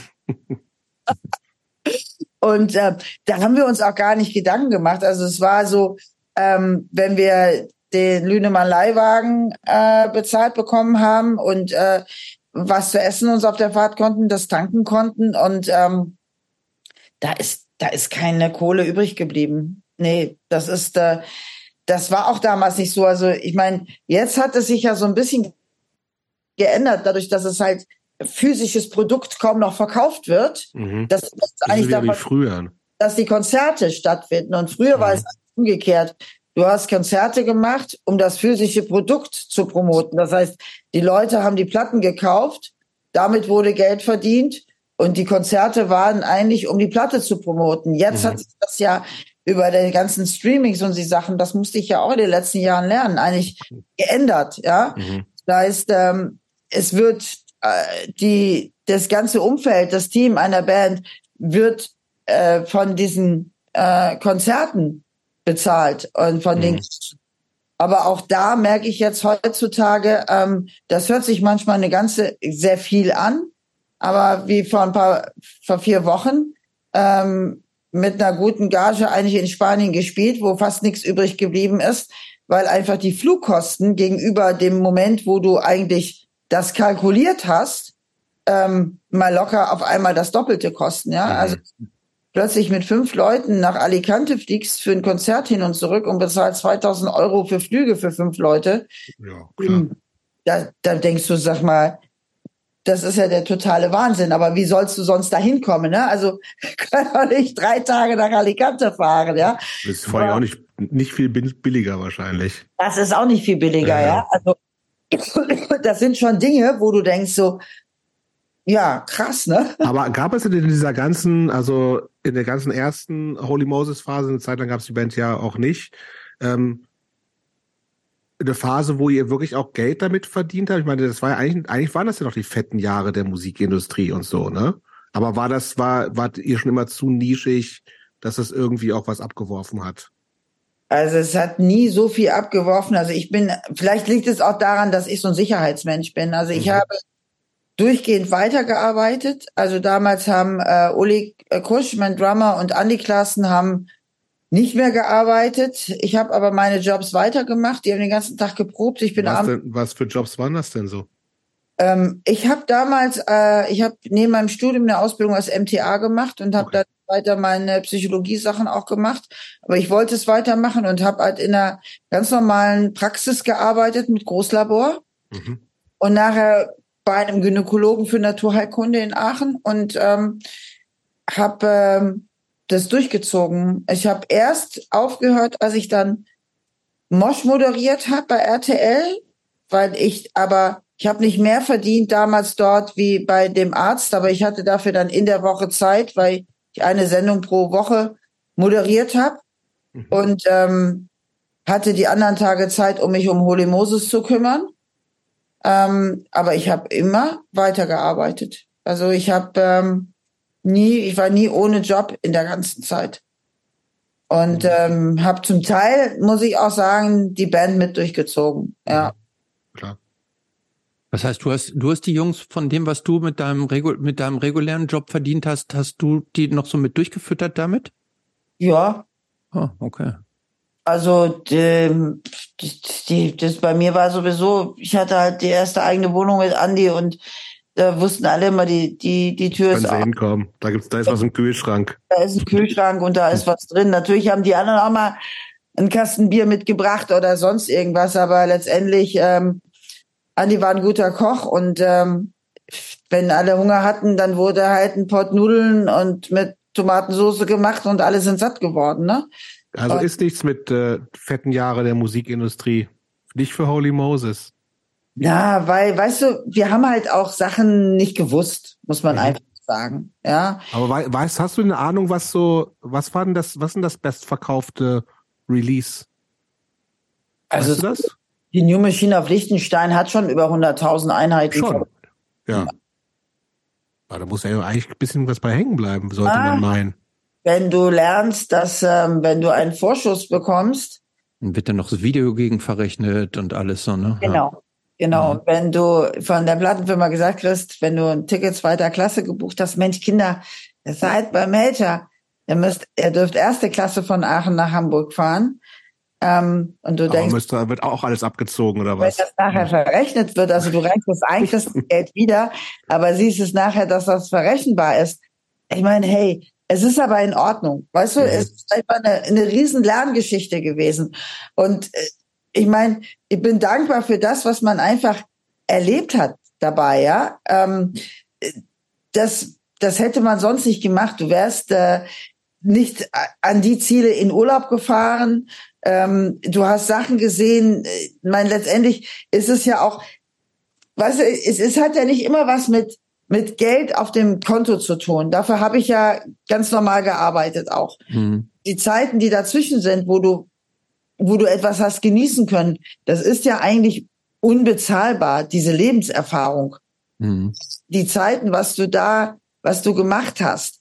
Ähm, und äh, klar hätte es, wenn man mehr gewusst hätte, hätte man vielleicht Sachen anders gemacht, Deals anders gemacht, äh, hätte Menschen mehr äh, um Rat gefragt, ähm, wie sowas geht. Du hättest was zur Seite gelegt, ob du Verlagsvorschüsse bekommen hast, wo du dann selber gesagt hast, ach Mensch, jetzt bezahlen wir halt den Nightliner selber. Ähm, wir haben es halt nicht gewusst, aber es ist in Ordnung. Was es ist, Mhm.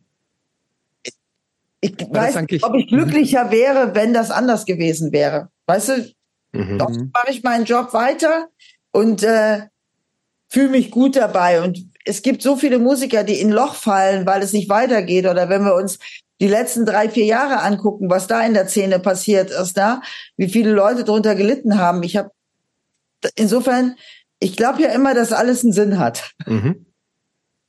Ähm, Was waren denn so Highlights für dich persönlich in der Entwicklung der Band? Also sagen, reden wir jetzt mal erst von der ersten Phase. So, was, was waren so Momente, wo du dachtest irgendwie, boah, also gerade wo du jetzt auch eben meintest, die Erfahrungen, die man, äh, weil natürlich kommt es aufs Geld nicht an, sondern das ist das, was du erlebst und äh, was du vor allen Dingen erlebst, was du, sagen wir jetzt mal, in einem normalen Leben äh, so nicht erlebt hättest. Äh, ähm, Kannst du dich oder kannst du jetzt noch so ein paar Highlights für dich persönlich ähm, zurückrufen, wo du sagst, boah, irgendwie das jetzt, ich nehme jetzt mal an, das erste Mal in der Zeche Bochum und im Dings zu spielen, das war dann vermutlich ja eins so der Highlights.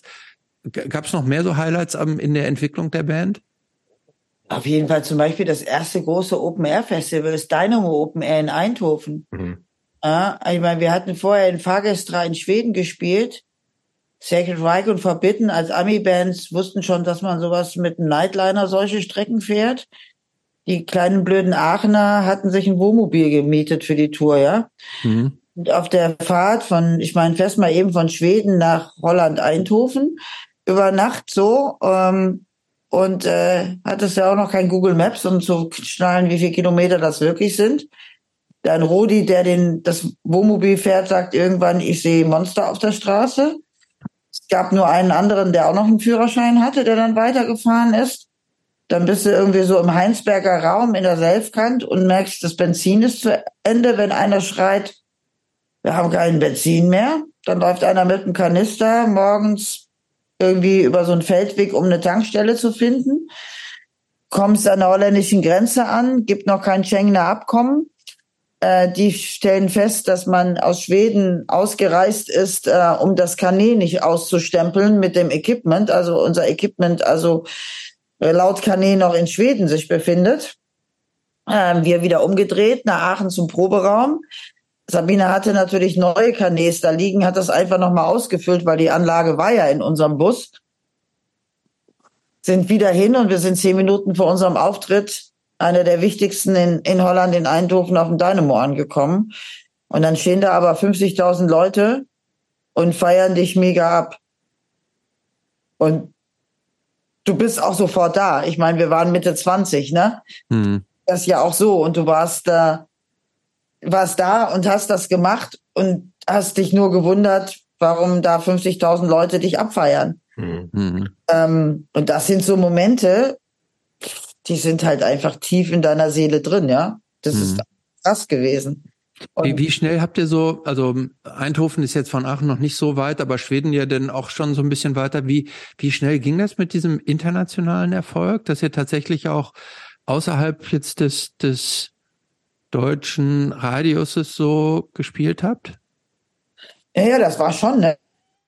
Also das äh, von 87 auf 88, 89, also 88 haben wir ja dann auch mit Alex Perialis, äh, dem Produzenten von Anthrax und SOD, äh, die Platte einmal im Horizont Studio in Hannover aufgenommen und dann halt in, in seinem Studio in Isaka ähm, gemischt. Das mhm. war dann nochmal. Da wart ihr aber auch vor Ort, oder was? Alle? Da waren wir dann vor Ort und ich habe dann auch noch vier Sendungen Mosch äh, haben wir in New York gedreht, weil ich ja in Issaka in Amerika war und die Sendung sollte ja jede Woche kommen. Also RTL ist mir dann, weil ich mit der Band in äh, New Jersey, also in Issaka dann noch war, nachgeflogen und wir haben da die Sendung produziert ähm, und äh, dann mit Sacred Reich Verbitten auf Tour. Ähm, dann fingen natürlich so diese international Sachen das erste Mal an, ne? Und dass wir halt in Schweden, in Dänemark, was auch immer. Auf einmal kamen solche Konzerte rein, ne? Und du hast es gemacht. Ihr habt ja vor allen Dingen, da habe ich nämlich auch noch so ein altes Interview gefunden. Ihr wart ja auch noch in der DDR auf Tour, ne? Also nach Maueröffnung. Ja. Aber 1990 sozusagen eine DDR-Tour gemacht. Äh, Stelle ich mir auch wahnsinnig spannend vor. Das war auch spannend, weil das war ja direkt nach dem Mauerfall. Fe Februar 90 wart ihr, glaube ich, in, äh, also wie gesagt, direkt nach der Maueröffnung. Ja. Aber also, noch DDR, alles mit DDR-Mark und ja. Co. Ja, das war echt krass. Also das war sogar in der Bildzeitung. Die habe ich heute noch in meinen Unterlagen. Erste deutsche Thrash-Metal-Band in der DDR. Und ähm, wir hatten halt im kurz nach Mauerfall ein Konzert in äh, West-Berlin. Mhm. Und äh, damals unser damaliger Manager hat äh, die Idee gehabt, äh, weil wir schon immer sehr viel Kontakt ähm, zu Metal-Fans im Osten hatten. Und wir haben also früher schon, wenn wir auf der Transitstrecke waren, was man nicht durfte, man durfte ja eigentlich nicht, ähm, du durftest ja nur an den großen Parkplätzen mhm. halten. Mhm. Aber es gab so eine Abmachung, ähm, dass wir aus Kassetten, also unsere eigenen Platten überspielt haben auf Kassette. Geil. Und diese Bänder aus der Kassette rausgenommen haben und in einen Abfalleimer an einem kleinen Parkplatz geschmissen haben. Inklusive in einer Plastiktüte irgendeinen Metalhammer oder ein Rockhard oder so. Ach, das ist ja krass. Und ja. es war vorher per Post abgesprochen, wo wir halten. Und wir haben immer gesagt, wenn irgendwie einer äh, von den DDR-Bullen uns anhalten, dann musste halt das Mädchen, da war Mädchen, das mhm. Mädchen in der Band musste mal schnell pipi. so, weil man das ja nicht durfte. Aber Notfälle waren ja in Ordnung. Und dann haben wir halt in irgendeinem abgesprochenen Abfalleimer diese Sachen reingeschmissen und die sind durch den Wald und haben sich das rausgeholt. Wie geil. Und, und warum wurden die, warum wurden die Bänder aus den Kassetten rausgenommen? Also warum ja, konntet ihr dann nicht die Du kannst die ja auf, du konntest die ja aufschrauben. Ja, ja, aber warum habt ihr das raus, warum habt ihr das rausgenommen? Warum ja, habt ihr nicht die ganzen Kassette Kassetten auffällig war. Aber so war es ja nur ein Band und das lag in dem Abfalleimer. Also Ach so. Das heißt, du musst das dann wieder in so eine Kassettenhülle reinfriemeln, aufrollen? Die haben es dann in der DDR-Kassettenhülle wieder reingezogen. Und das hat funktioniert? Das hat ja, warum nicht? Das ist ja klar. Das, ja, klar. das hat super funktioniert. Und dadurch hatten wir unheimlich viele Fans im Osten. Und, ja. äh, als und dann, die wurden im Zweifel x-mal weiter kopiert, dann die ja, Bänder, ne? Ja, ja. und die haben sich dann halt, die durften ja nach Ungarn oder sowas Mhm. rein. Und dann haben die sich halt Vinyl gekauft oder T-Shirts natürlich zu horrenden Preisen. Aber dadurch sind sie halt aber zumindest an unsere Mucke gekommen. Und, äh, Mhm. Und dann haben wir halt, ähm, als wir kurz nach Mauerfall war halt dieses Konzert in West-Berlin. Und unser Manager ist auf die Idee gekommen, allen Fans im Osten Bescheid zu sagen, dass wer kommen will, weil die Mauer ist auf, dass die umsonst reinkommen. Und dann war so eine Aber tausend auch geil. voll. Ja. Und, ähm, und dann haben die eine Radiodurchsage gemacht, dass Holy Moses auf Tour gehen würden im Osten.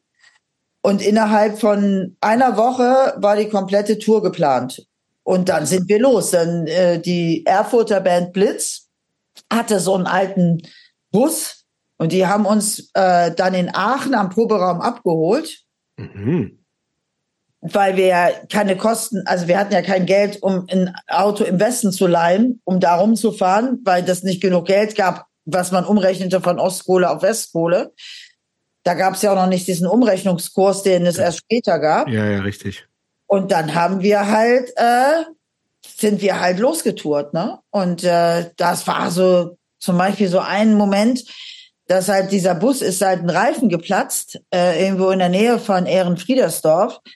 Und äh, dann haben die uns gesagt, ja, in zwei Wochen gibt's einen neuen Reifen. Ich hä? Sag mal, Das also ist schlecht auf Tour, ja. und dann kam halt der Basser von, äh, von Blitz und meinte, ähm, Sabine hat irgendeiner 20 Mark West, Ja. 20 Mark West in meinem Portemonnaie. Und zehn Minuten später waren neue Reifen auf dem Auto. Und ich so, hä, ich denke, das dauert zwei Wochen und wir machen uns gerade Gedanken. Meinte, ja, mal 20 Mark West gibt's einen Reifen sofort. Ja. Und das waren natürlich so Erfahrungen, die wir gemacht haben und dann konnten wir weiterfahren, ne? Und dann waren Konzerte ausverkauft und wir hatten am nächsten Tag ein Day off und da meinte der, hab ich gesagt, ja, dann lass uns da draußen stehen noch tausend Leute, lass uns doch morgen nochmal hier spielen. Wir haben Day off. Sag denen, dass wir morgen nochmal spielen. Und dann meinte er, ja, ich habe aber keine Eintrittskarten mehr. Und ich so, dann mach denen doch einen Stempel auf dem Arm, ne? Hm. Und weißt du so, also so auch, das war auch noch so ein Austausch. Also, echt geht das? Ja, ich sag ja, wenn die einen Stempel auf der Hand haben, ist das doch wie eine Eintrittskarte. Hm. Ja, ich habe nämlich tatsächlich noch so, ich habe so ein Ur, es gibt so ein Interview mit in irgendeinem so Metal-Fanzine aus der DDR noch, sei es mit, äh, also mit dir.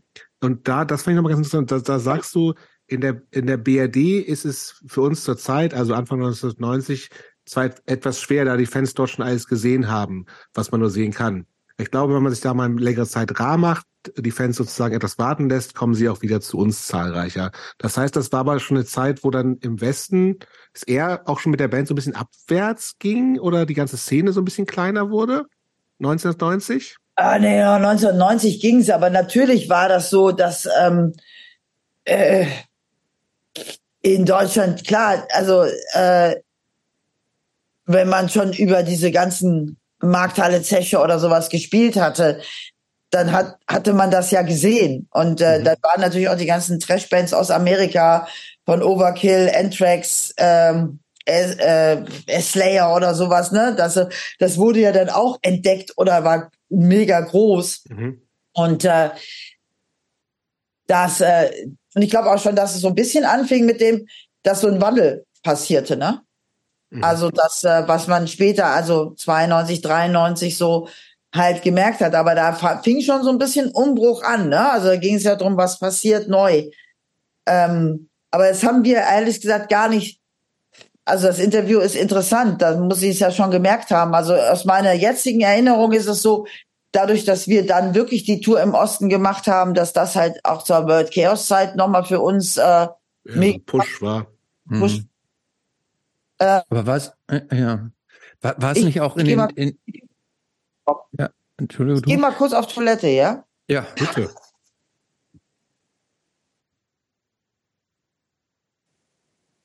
Was machen wir? Eine kleine Pause? Wie bitte? Eine Pause?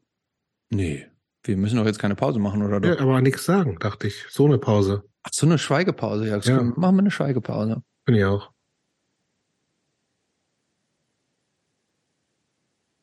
ganz gut, wenn die Leute irgendwann so nervös werden und denken, wann geht's denn jetzt weiter? Mhm. Da war, dafür war die Pause jetzt noch nicht lang genug. Nee, ich weiß, ich, ich sag jetzt nichts mehr.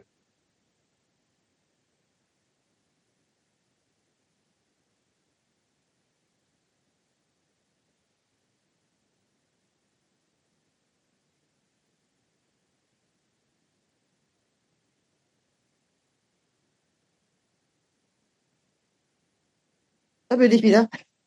Das ging wahnsinnig schnell.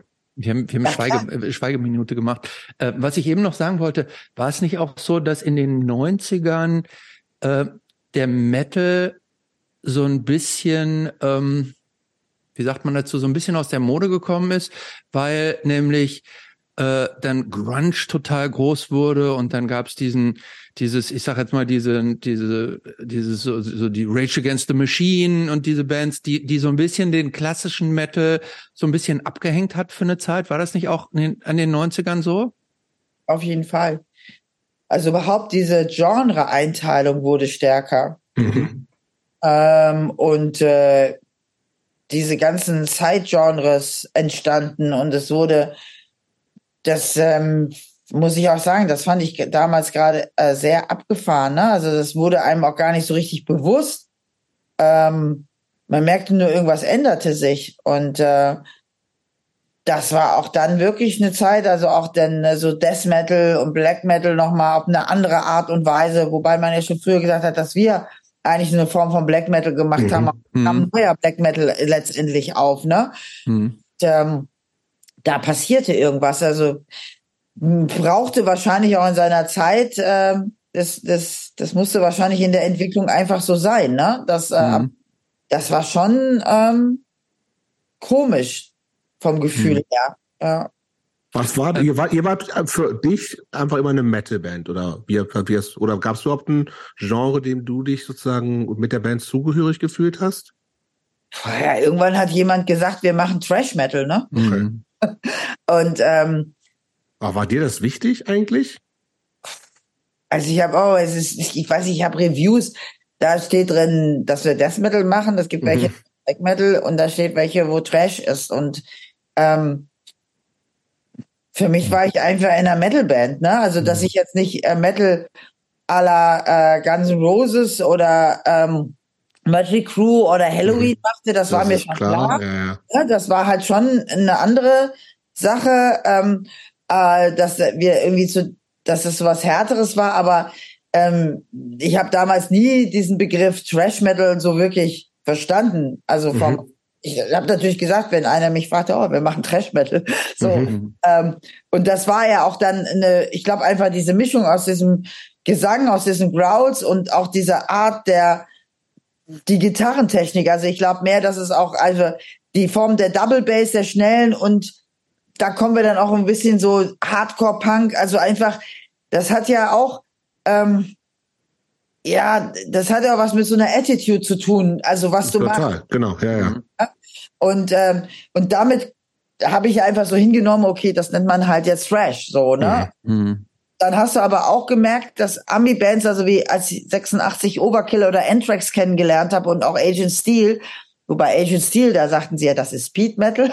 ähm, äh, aber so Sachen halt auch wie Overkill oder Anthrax, also ähm, da hast du dann nochmal so den, so einen Unterschied zwischen den amerikanischen Trash Metal Bands und dem deutschen Trash, ähm, was dann auch äh, nochmal ein bisschen anders klang, aber trotzdem auch wieder so zusammenpasste. Die gleiche Familie war. Hm. Ja.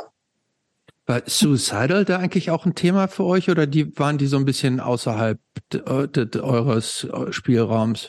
Na, die Suicidal Tendencies schon. Also die äh, hatten auch etwas oder ich glaube auch, das kam durch diese Mischung. Also Anthrax haben ja sehr viel von diesen Bands mit zu sich reingeholt auch. Ne? Mhm. Also, mhm. Darüber habe ich auch sowas kennengelernt und äh, ich habe die Suicidals ähm, sehr früh kennengelernt, auch als ich in äh, an Venice Beach war, die ja da mhm. lebten und mhm. ich da auch netterweise mal einen Übernachtungsplatz äh, bekommen habe ähm, und dadurch halt auch in diese Szene und bei denen mit reingekommen bin und ähm, gemerkt habe, dass die so von der Attitude ähnlich drauf waren. Mhm. Was war denn das für eine Attitude? Kannst du die beschreiben? Irgendwas Natürliches, Authentisches und aber auch irgendwie so ein ähm, ich sag mal so von der Straße. Mhm. Mhm. Ähm, und auch etwas Offenes äh, aufgenommen. Also dieses, ähm, man macht etwas aus dem Herzen heraus, also von mhm. dem, was man fühlt, so will ich mal sagen. Ne? Also was man vielleicht von den von den Glam Rock Bands, ähm, obwohl ich da ja auch einige von mochte, aber das hatte auch so ein bisschen was wie bei es sind immer so Fantasy das dabei. Das so natürlich nicht sagen, ne? Das waren ja die Poser so, ja. aber äh, ähm, so ein was Akt war das mehr, ne? Also es war nicht so äh, gestylt oder mhm. Mhm. ja, also es ist, ja. so Atmosphären kann man schwer beschreiben. Das war irgendwie wie aufgenommen von der Straße und wir machen das jetzt und machen uns nicht so viel Gedanken. Mhm. Wie, wie waren deine? Schon extrem waren, das ja. wieder, ne? Oh. Wie hast du denn dieses ganze Punk beziehungsweise später Hardcore-Ding denn überhaupt so mitgekriegt, beziehungsweise war das für dich was anderes irgendwie oder hast du dann Unterschiede zu der Szene gesehen, in der ihr mit Holy Moses mehr so unterwegs wart? Also ich habe ja am Anfang so von den, also von den deutschen Hardcore-Bands eigentlich eher so die Rikers am Anfang kennengelernt. Mhm. Ähm, als wir auch das Studio, das Absurd, äh, das äh, Stage One Studio in der Nähe von Kassel hatten und dadurch halt auf irgendwie Chris und Mev und die Jungs mhm. kennengelernt haben oder ich die ja damals auch, ich weiß gar nicht, wie es zustande gekommen ist, die entdeckt habe und ähm, wir ich die ersten Singles mit den Rikers gemacht habe. Mhm. Mev ja dann auch bei uns äh, spielte und ich meine diese Kombi aus, ich sag mal sowas wie SOD, das war ähm, schon eine wichtige Band für euch, ne?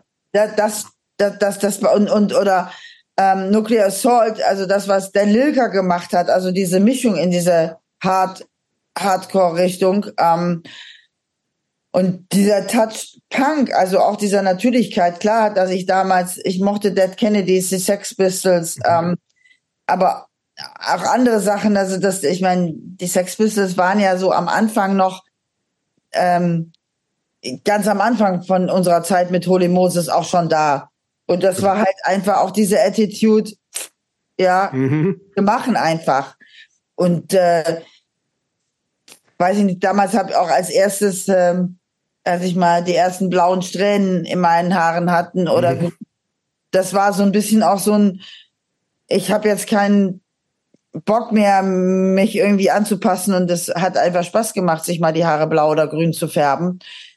Ähm, und da war halt auch so ein, ja, irgendwo auch so eine Form der Natürlichkeit. Also es war ja eigentlich so ein, fast so ein Wehren gegen, gegen sowas Straightes. Was ja, und auch dieses, dieses, von den Glamrock-Bands wiederum. Genau, das war immer auch ein bisschen so eine Verkleidung dabei, auf eine Art. Also schon noch, ja, ja. ja. Das gab's ja im ganzen Thrash Metal ja auch nicht so. Es war einfach so, klar gab es einen bestimmten ja. Stil so, ne, aber der war ja nicht so. Wir haben uns halt, wir haben das war ja bei den Punkbands auch. Wir haben uns Turnschuhe angezogen, eine Jeans und ein Sweatshirt und genau. haben weiter drüber nachgedacht. Bei euch gab es dann noch ein paar mehr Patches auf der Weste, aber genau. was die Punks aber dann per Hand drauf gemalt haben, auch, ne? hatten die Punks auch, das stimmt. Ja. Ähm, ich gucke so ein bisschen auf die Zeit, weil also wir wollen, wir wollen noch viel und wir reden schon sehr viel und wir müssen noch ganz viel reden. Ähm, die Band war irgendwann zu Ende. Da gab es ein paar Jahre kein Holy Moses. Was hat sich eigentlich für dich von der Unterschied zwischen Holy Moses zweite Phase und erste Phase? Gibt es da einen ja, für dich? Wenn, sorry, ich, da würde ich gerne noch mit einer Frage dazwischen grätschen. Ausnahmsweise. Ähm, ausnahmsweise. Ähm, und zwar, was ich noch spannend finde, ist, dass wir haben vorhin schon drüber gesprochen, dass du die Band die ganzen Jahre ja beziehungsweise äh, jedenfalls bis zur ersten Auflösung mit deinem Mann auch zusammen gemacht hast. Und dann ist dieses, dies, diese Ehe auch aus, ja, irgendwie auseinandergegangen und dann hast du auch die, die Band für eine Weile auf, äh, ja, auf die Seite gelegt und eine andere Band, Temple of the Absurd, gegründet.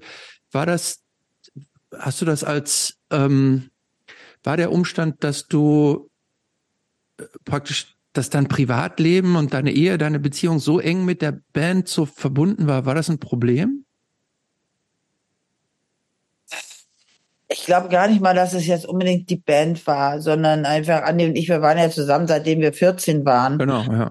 Und ähm, ich merkte einfach noch, dass es noch so weitergehen kann. Und Andi war ganz doll zufrieden mit dem Studio und ähm, fing an, sich als Produzenten großen Namen zu machen, hat ja auch die Rikers produziert und ähm, das ging weiter und ich hatte aber noch das Gefühl, es geht noch einen weiteren Schritt. Und dann muss ich auch echt sagen, als, als Matt von den Rikers bei Moses spielte und Dan Lilka, ähm, dass die mir dann so ein bisschen zu hardcore-mäßig wurden. Also ich kam mhm.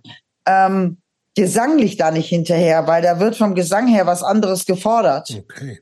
Und ähm, den Stil, das war, das war nicht so mein Stil. Und dann mhm. dazu kam noch die Geschichte, dass ähm, natürlich sich gerade zu dem Zeitpunkt äh, der ganze Grunge und das alles mega durchsetzte und ich bin ja immer so jemand gewesen, ich, ich, ich spürte, es, da ist noch etwas. Und ich wollte eigentlich ein Solo-Projekt machen. Also mhm. Moses war eigentlich nicht aufgelöst, sondern, wie du eben gesagt hast, eher so ein bisschen stillgelegt. Und Andi und ich haben einfach gemerkt, wir sind ein Megateam, wir sind äh, Seelenpartner, aber er ist eher wie mein Bruder. Mhm. Und ähm, das könntest du natürlich auch als Ehe weiterführen, aber wenn der eine sagt, ich möchte jetzt nach Hamburg ziehen und ähm, noch mehr machen und der andere fühlt sich aber in dem in dem Dorf bei Kassel wohl. Ähm, das wurde das wurde schwierig. Passt dann nicht so richtig zusammen. Ja. Das passte nicht mehr so richtig und das war eigentlich eine schwere Entscheidung, weil Andi und ich, wir sind heute wirklich, es ist wie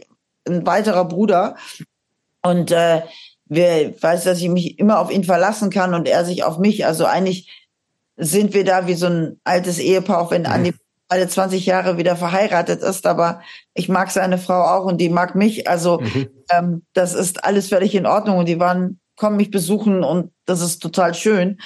Ähm, aber es war halt einfach so ein, da gibt's noch was, da gibt es noch was in diesem Leben.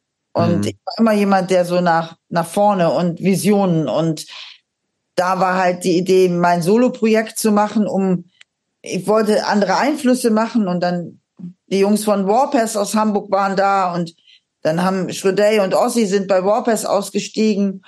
Die sagten, hey, ich, wir haben ein paar Songs geschrieben, vielleicht passen die zu deinem Solo-Projekt. Dann haben wir gemerkt, dass das passt so gut zusammen und dann wurde daraus Temple of the Absurd.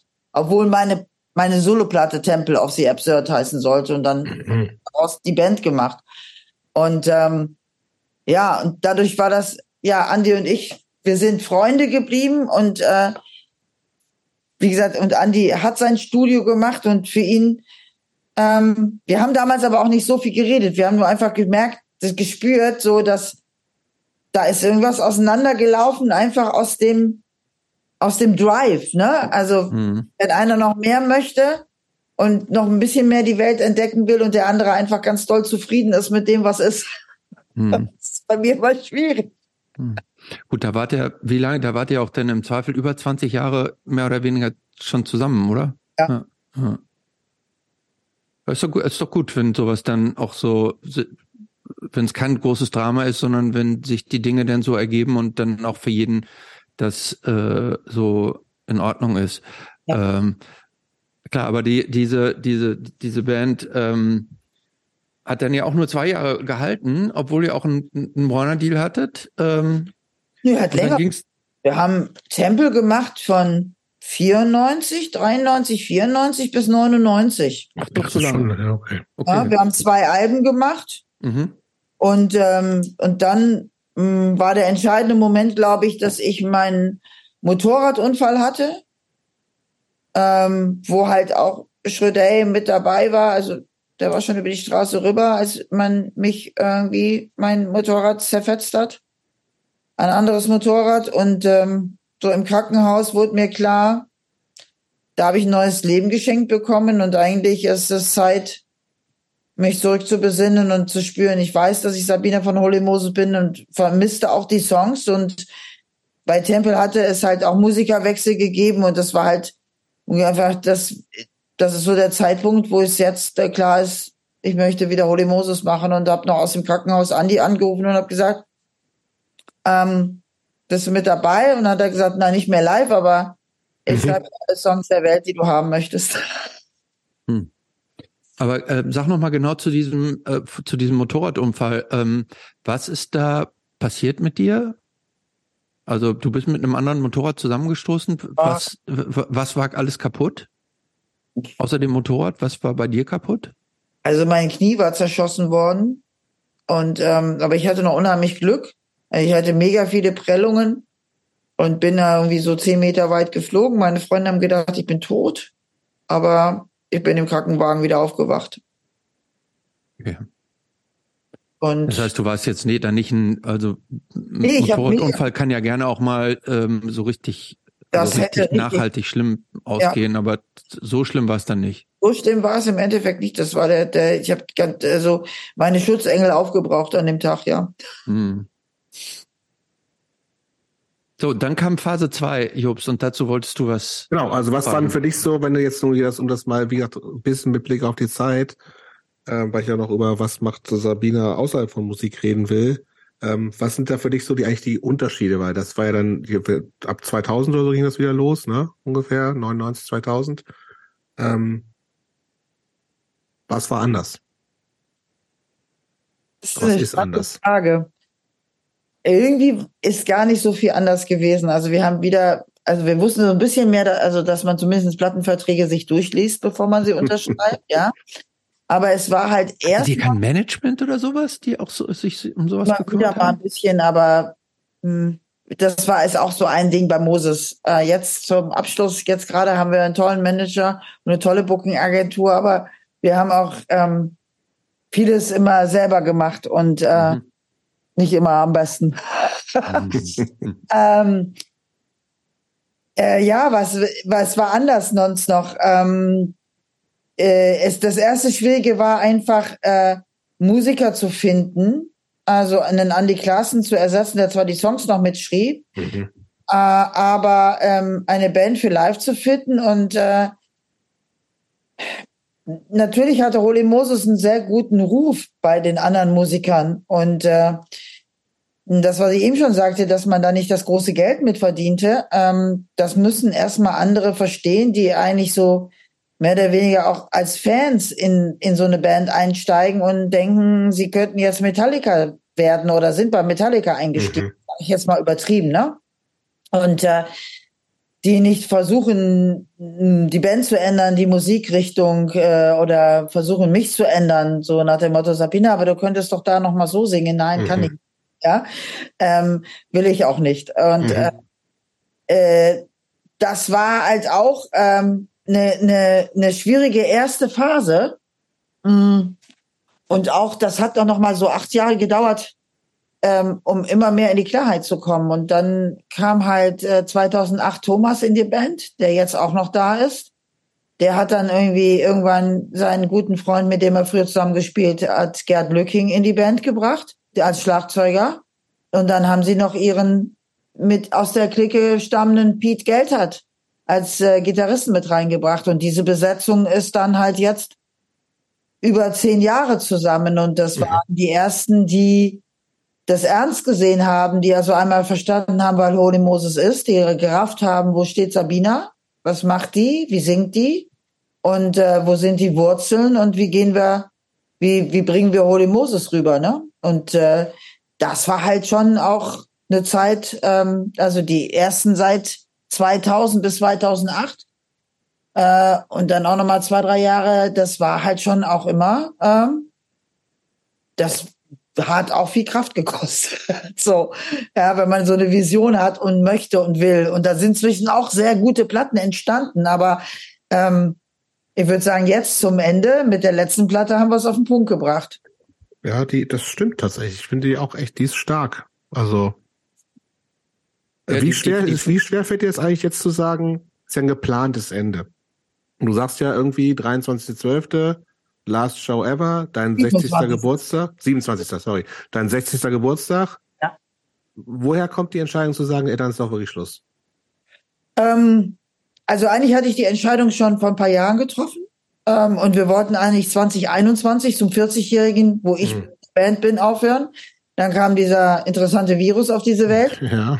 Und ähm, hat erstmal alle Pläne, die wir gemacht hatten mit Management Booking Agentur, also wir hatten eigentlich alles auf den Punkt gebracht ähm, haben einen riesen Plan gemacht und dann kam einen Tag später der erste Lockdown und ähm, dann war klar, ähm, dann habe ich gesagt, okay, wir wussten nicht, was passiert. Dann habe ich mhm. gesagt, okay, ähm, mit der großen Hoffnung oder Vision, das ist in 23 zu Ende, womit ich dann recht hatte. Und habe gesagt, 23 mein, 6, mein 60. Geburtstag, dann ist das das nächste runde Datum. Und ich stehe so auf runde Daten irgendwie. Mhm. Und, äh, wir haben halt auch schon zu dem Zeitpunkt, also schon vor über zwei Jahren, also unser Booker hat gesagt, er hat noch nie ein Konzert ähm, so lange im Voraus. Ähm, das äh, steht wirklich schon seit zwei Jahren auch für den 27.12. fest. Ja, ja. Krass, okay. hat so lange etwas äh, on hold gehalten und wir wussten natürlich auch nicht, ob das wirklich 23 sich alles auflöst, aber mhm. ähm, das war halt unsere große Hoffnung oder meine Vision. Und für mich war einfach der Punkt, weißt du, ich bin jetzt noch in der Energie und in der Kraft und äh, ich habe für mich irgendwann mal entschieden, ich will entscheiden, wann ich aufhöre mhm.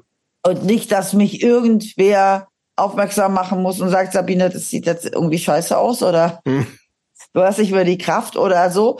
Und Wie ich im Fußball ja auch so, ne? Bitte? Im Fußball ist das ja auch so, ne? dass man aufhören soll, bevor man rausgeworfen wird. Ganz genau. Und die müssen ja sogar noch vom früheren Alter her aufhören, ne? So. Mhm.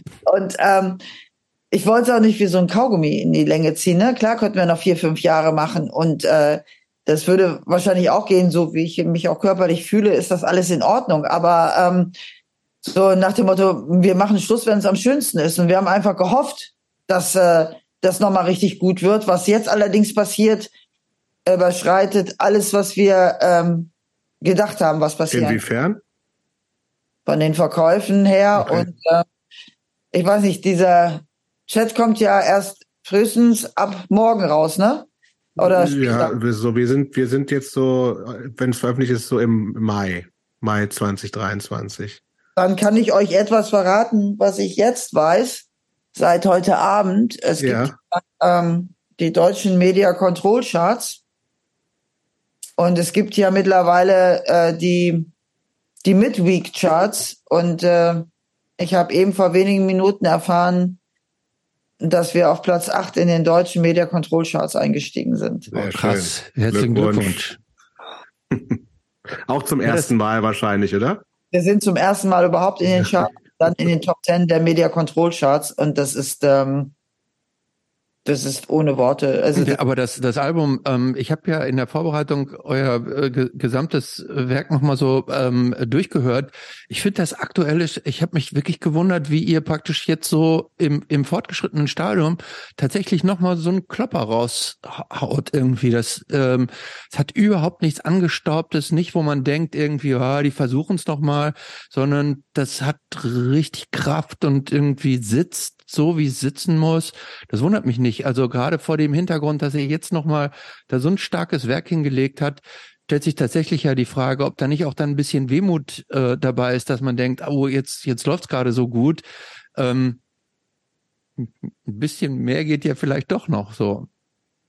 Das ist aber eine ganz bewusste Entscheidung und ich glaube einfach, das Album ist auch deshalb so gut geworden, weil es so befreit ist. Ähm, mhm. Muss keine mehr gefallen, ich muss mir keine Freunde machen, sondern es ist einfach von uns aus unserem tiefsten Herzen und für unsere Fans. Und es war halt einfach super befreiend. Ich, als ich das Album eingesungen habe, habe mich gefühlt wie in den Anfang der 80er oder Mitte der 80er zu besten Finish for the Dogs oder Lichtenstein-Zeiten. Mhm. Und, ähm, weil es einfach komplett ohne Druck war und ähm, wir gesagt haben, wir müssen uns keine Freunde mehr machen, wir machen das, was wir fühlen. Und äh, ja, drucklos und ähm, mit, mit aller Kraft und Energie, die wir haben. Und äh, dass man das natürlich jetzt so dolle raushört und dass das so befreiend ist und so einen Befreiungsschlag nochmal gemacht hat, dass das alle so hören und auch ähm, entsprechend dann jetzt kaufen und dass das wirklich so so krass ist. Ähm, das war irgendwie so ein vielleicht so ein innerer unbewusster Hoffnung, aber ähm, wir haben einfach unser Bestes gegeben in der größten Befreiung, die wir je hatten. Also ich glaube einfach durch die Befreiung zu wissen, das ist das letzte Album, das ist die letzte Tour und wir dürfen einfach losschießen, was wir machen. Ähm, das hat scheinbar nochmal irgendwie eine ganz besondere Kraft in das Ganze gegeben. Ich glaube aber ja, ich glaube, man sieht dich danach schon noch auf einer Bühne, oder? So mal mhm. Guest Vocals hier und da. Ja, Siehst das du nicht aus, ne? Das habe ich direkt gesagt. Das schließe ich, also wie jetzt zum Beispiel, ich habe für äh, mit Chorus Korax äh, habe ich Ragnarok mhm. auf ihrem Era Metallum Album eingesungen und letztes Jahr auf Wacken einen Song gemacht. das wird weiter passieren, wenn du Bock wenn hast. Ich die Kraft habe und es ist eine Band und was macht Spaß äh, und sagt, Sabina, singst du uns einen Song ein und wir spielen irgendwo und machst du das auf der Bühne mit, dann würde ich das mhm. nicht ausschließen. Okay. Aber in die Kraft einer Band zu gehen oder das wieder nochmal abzuliefern, das ist auf jeden Fall, ja, also diese Dankbarkeit zu nehmen, dass man das machen durfte als Schulband, 43 Jahre. Das ist schon crazy auf jeden Fall. Crazy ja. und ich finde, das ist auch ungerecht, wenn man sowas in die in die Länge zieht, weißt du, das ist einfach, ja, wie du eben, ich finde das Beispiel, finde ich mega von dir mit dem Fußball, ne? Also ein mhm. Fußballer kann natürlich auch bis über 40 spielen. Mhm. Äh, Aber irgendwann denkt man dann, komm, jetzt, ne? Ja. Mhm. Ne? So, und äh, das, äh, ja, es ist einfach, es fühlt sich gut an und merke, das ist genau das richtige Gewissen, was wir da entschieden haben. Gut. Du hast gerade gesagt, äh, Guest hey, lass uns mal mit Holy Moses aufhören jetzt. Ja, letzte Frage ist jetzt nicht ja, Moses. Letzte Frage, okay. aber ähm, äh, wenn du dir jetzt eine Band aussuchen würdest, dürftest, eine einzige, ähm, die dich jetzt fragen würde, äh, hättest du nicht Lust, Guest Vocals bei uns, ne, neu, wir nehmen ein neues Album auf, ähm, was gibt's irgend so eine Dreamband, bei denen du gerne mal mitmachen würdest? Ja, die Dreamband hört, spielt auch nicht mehr, das war ein Slayer. Und okay, leider auch tot. Ich kann auch keinen Motorhead-Song mehr einsingen. Ähm, also mit Lemmy hätte ich noch mal gerne auf der Bühne gestanden oder auch äh, hätte was, aber weiß ich bin auch ein ganz schlechter, ähm, eigentlich ein schlechter Guest-Vocal-Singer oder echter schlechter Coversänger. Ähm, die anderen, die ich auch immer geliebt habe, sind Venom und ich durfte ja äh, mit Kronos haben wir ja mal Black Metal zusammen aufgenommen. Mhm. Äh, hab's dann nie live auf der Bühne gemacht, aber wir haben halt ähm, mal im Studio zusammen Black Metal aufgenommen. Äh, ähm, also insofern, äh, also die Bands, die ich da irgendwie, ich, letztens habe ich so mit Freunden, die hatten mal so einen Karaoke-Abend mit ABBA gemacht. Ähm, ich kann es halt nicht singen, aber ABBA fand ich auch immer super, aber auch da geht nichts mehr. Die gibt's doch wieder. Ja, als als als äh, als Avatare, aber als Avatar, äh, genau. Also ähm, Nee, also das ist so, ähm, und ich meine, mit den Freunden aus der Szene ähm, habe ich schon immer was gemacht, ob das mit Tom Angel Ripper und, und Onkel Tom Band ist oder ich habe bei Destruction schon mal live auf der Bühne mitgesungen, äh, mhm. bei Tankard, also im Endeffekt ähm, bei Doro, also wir haben das schon alle uns untereinander schon mal gut gemixt, so, ne? Mhm. Gut, jetzt gut. möchte ich die Musik beiseite schieben. Du bist Heilpraktikerin der Psychotherapie, Physio äh, Psychotherapie, sorry. Was ist das genau? Ähm, gut, das ist halt auch Psychotherapie, bloß dass du halt äh, nicht ähm, den psychologischen Psychotherapeuten hast, aber mhm. die äh, guten, ausgebildeten Heilpraktiker für Psychotherapie haben auch entsprechend tiefe und lange Ausbildungen hinter sich. Wie du wahrscheinlich. Ja. Und ähm, gehen halt in den Ansatz, dass man halt äh, die Menschen gut motivieren kann, Kraft geben kann, viel in der Stabilisierung arbeitet und ähm, psychotherapeutisch halt einfach arbeitet, ne? Und äh, viele Dinge, die halt auch in Kliniken, ob das jetzt über Kunsttherapie, Musiktherapie ist, mhm. da, ähm, einfach mit den Menschen halt arbeitet, um sie wieder in ihre Kraft zu bringen, je nachdem, was für Diagnosen halt da sind, ne?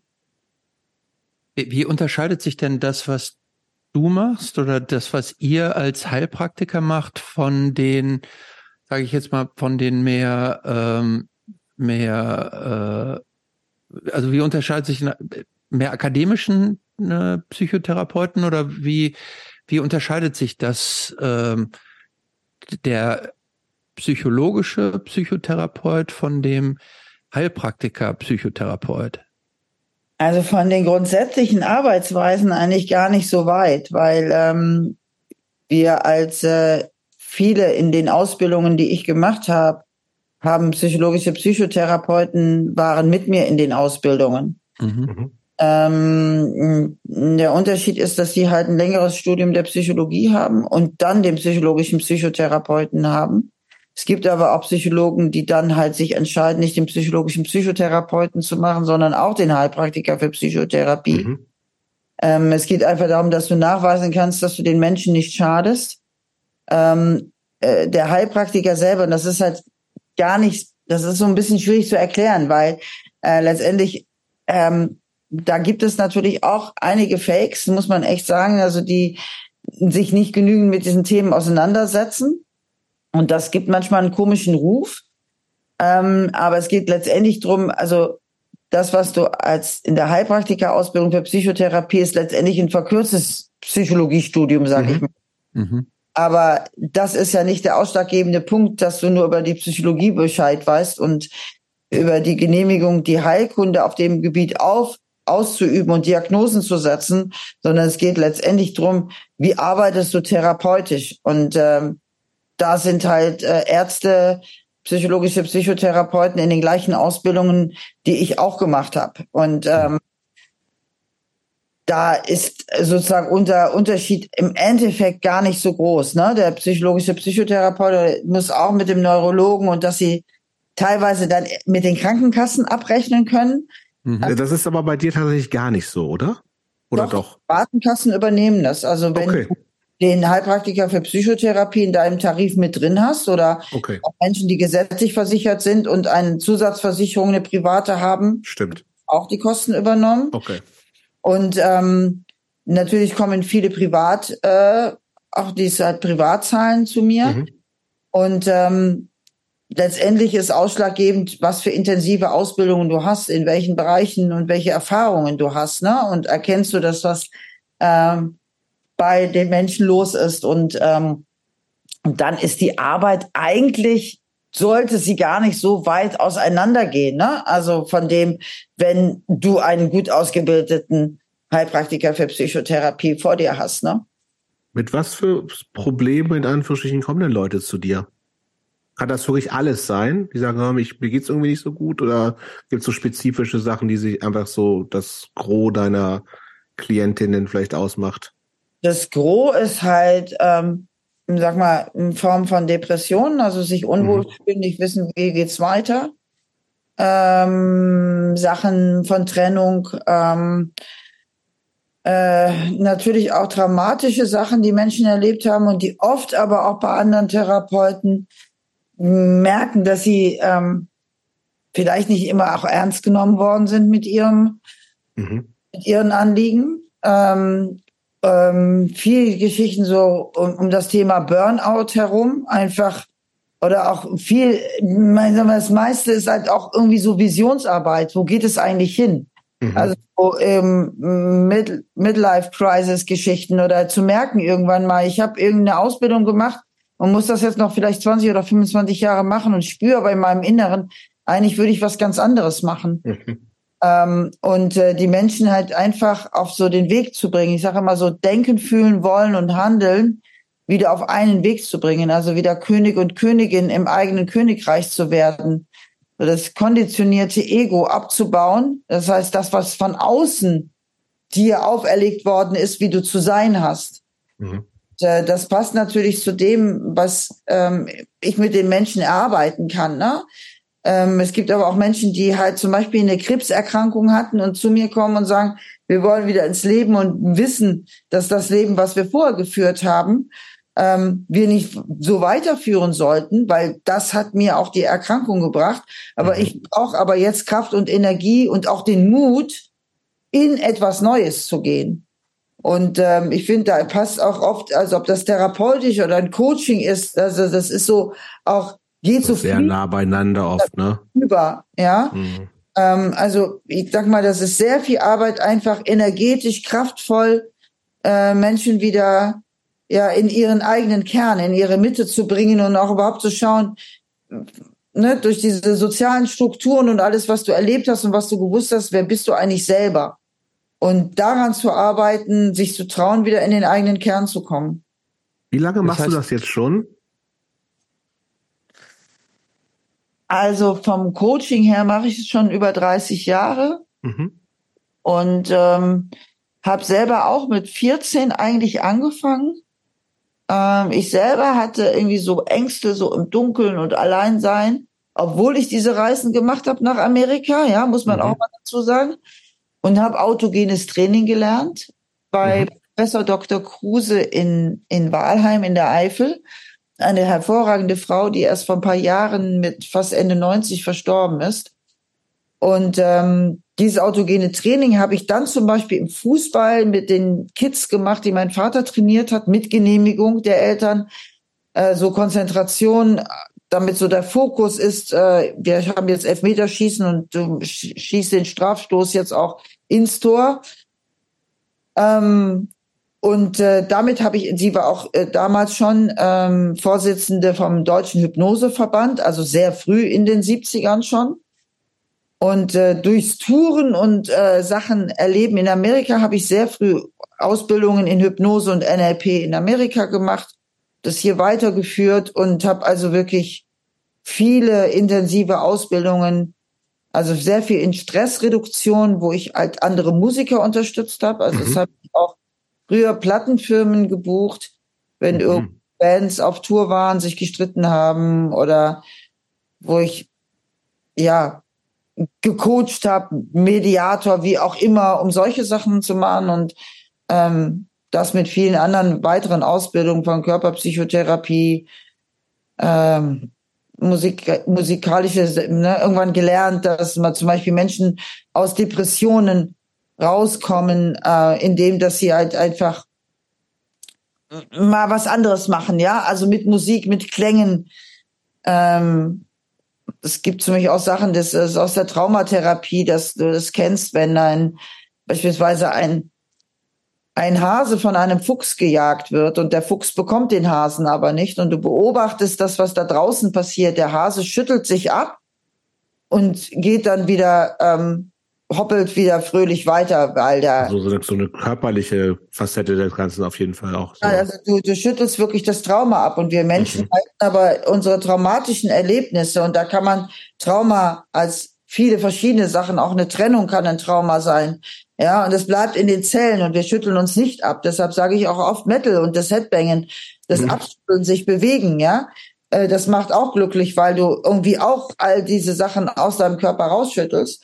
Und äh, die Tierwelt macht uns das eigentlich vor. Wenn die sich erschrocken haben, schütteln die sich und äh, es ist weg. Und äh, so etwas kannst du halt über Klänge rausmachen. Und das sind natürlich auch Sachen, die oftmals, gerade wenn man, ähm, was interessanterweise oftmals Heilpraktiker für Psychotherapie, solche Ausbildungen, also mittlerweile ist es halt in Kliniken auch angekommen. Ne? Also die mhm. Therapie äh, mit Pferden, dass Pferde äh, seelische Zustände spiegeln können, äh, Musika Musiktherapien, auch Kunsttherapien, dass man Sachen runtermalt. Also das ist ja mittlerweile auch in den Kliniken angekommen. Ja? Ähm, also solche Mittel einfach einzusetzen, außerhalb der normalen nur Gesprächstherapie oder Analyse oder Verhaltenstherapie. Ne? In der Verhaltenstherapie kannst du halt üben, dass Menschen sich im Verhalten ändern, aber sie kommen dann trotzdem nicht in ihren Kern. Mhm. Äh, mhm. Bleiben bei ihrem, meiner Meinung nach, bei ihrem konditionierten Ego. Und da gehe ich aus meiner Sicht tiefer und arbeite halt einfach anders. Mhm. Ähm, ich kenne tatsächlich einige Leute, ähm, die äh, in Psychotherapie sind, und zwar äh, im Kern mit dem gleichen Problem, aber seit Jahrzehnten. Ist, das ist quasi nicht endet und dass praktisch die Psychotherapie praktisch irgendwie wie ein fester Bestandteil des, des Alltags geworden, zu, äh, geworden scheint. Ähm, ist das, und ich stelle mir immer die Frage, läuft das eigentlich richtig oder sind diese Leute in den falschen Therapiehänden, dass, dass da kein, ich sage jetzt mal, kein so ein richtiger Heilung eintritt, sondern dass das praktisch ein, ein nicht endender Vorgang der, ähm, der Therapie ist.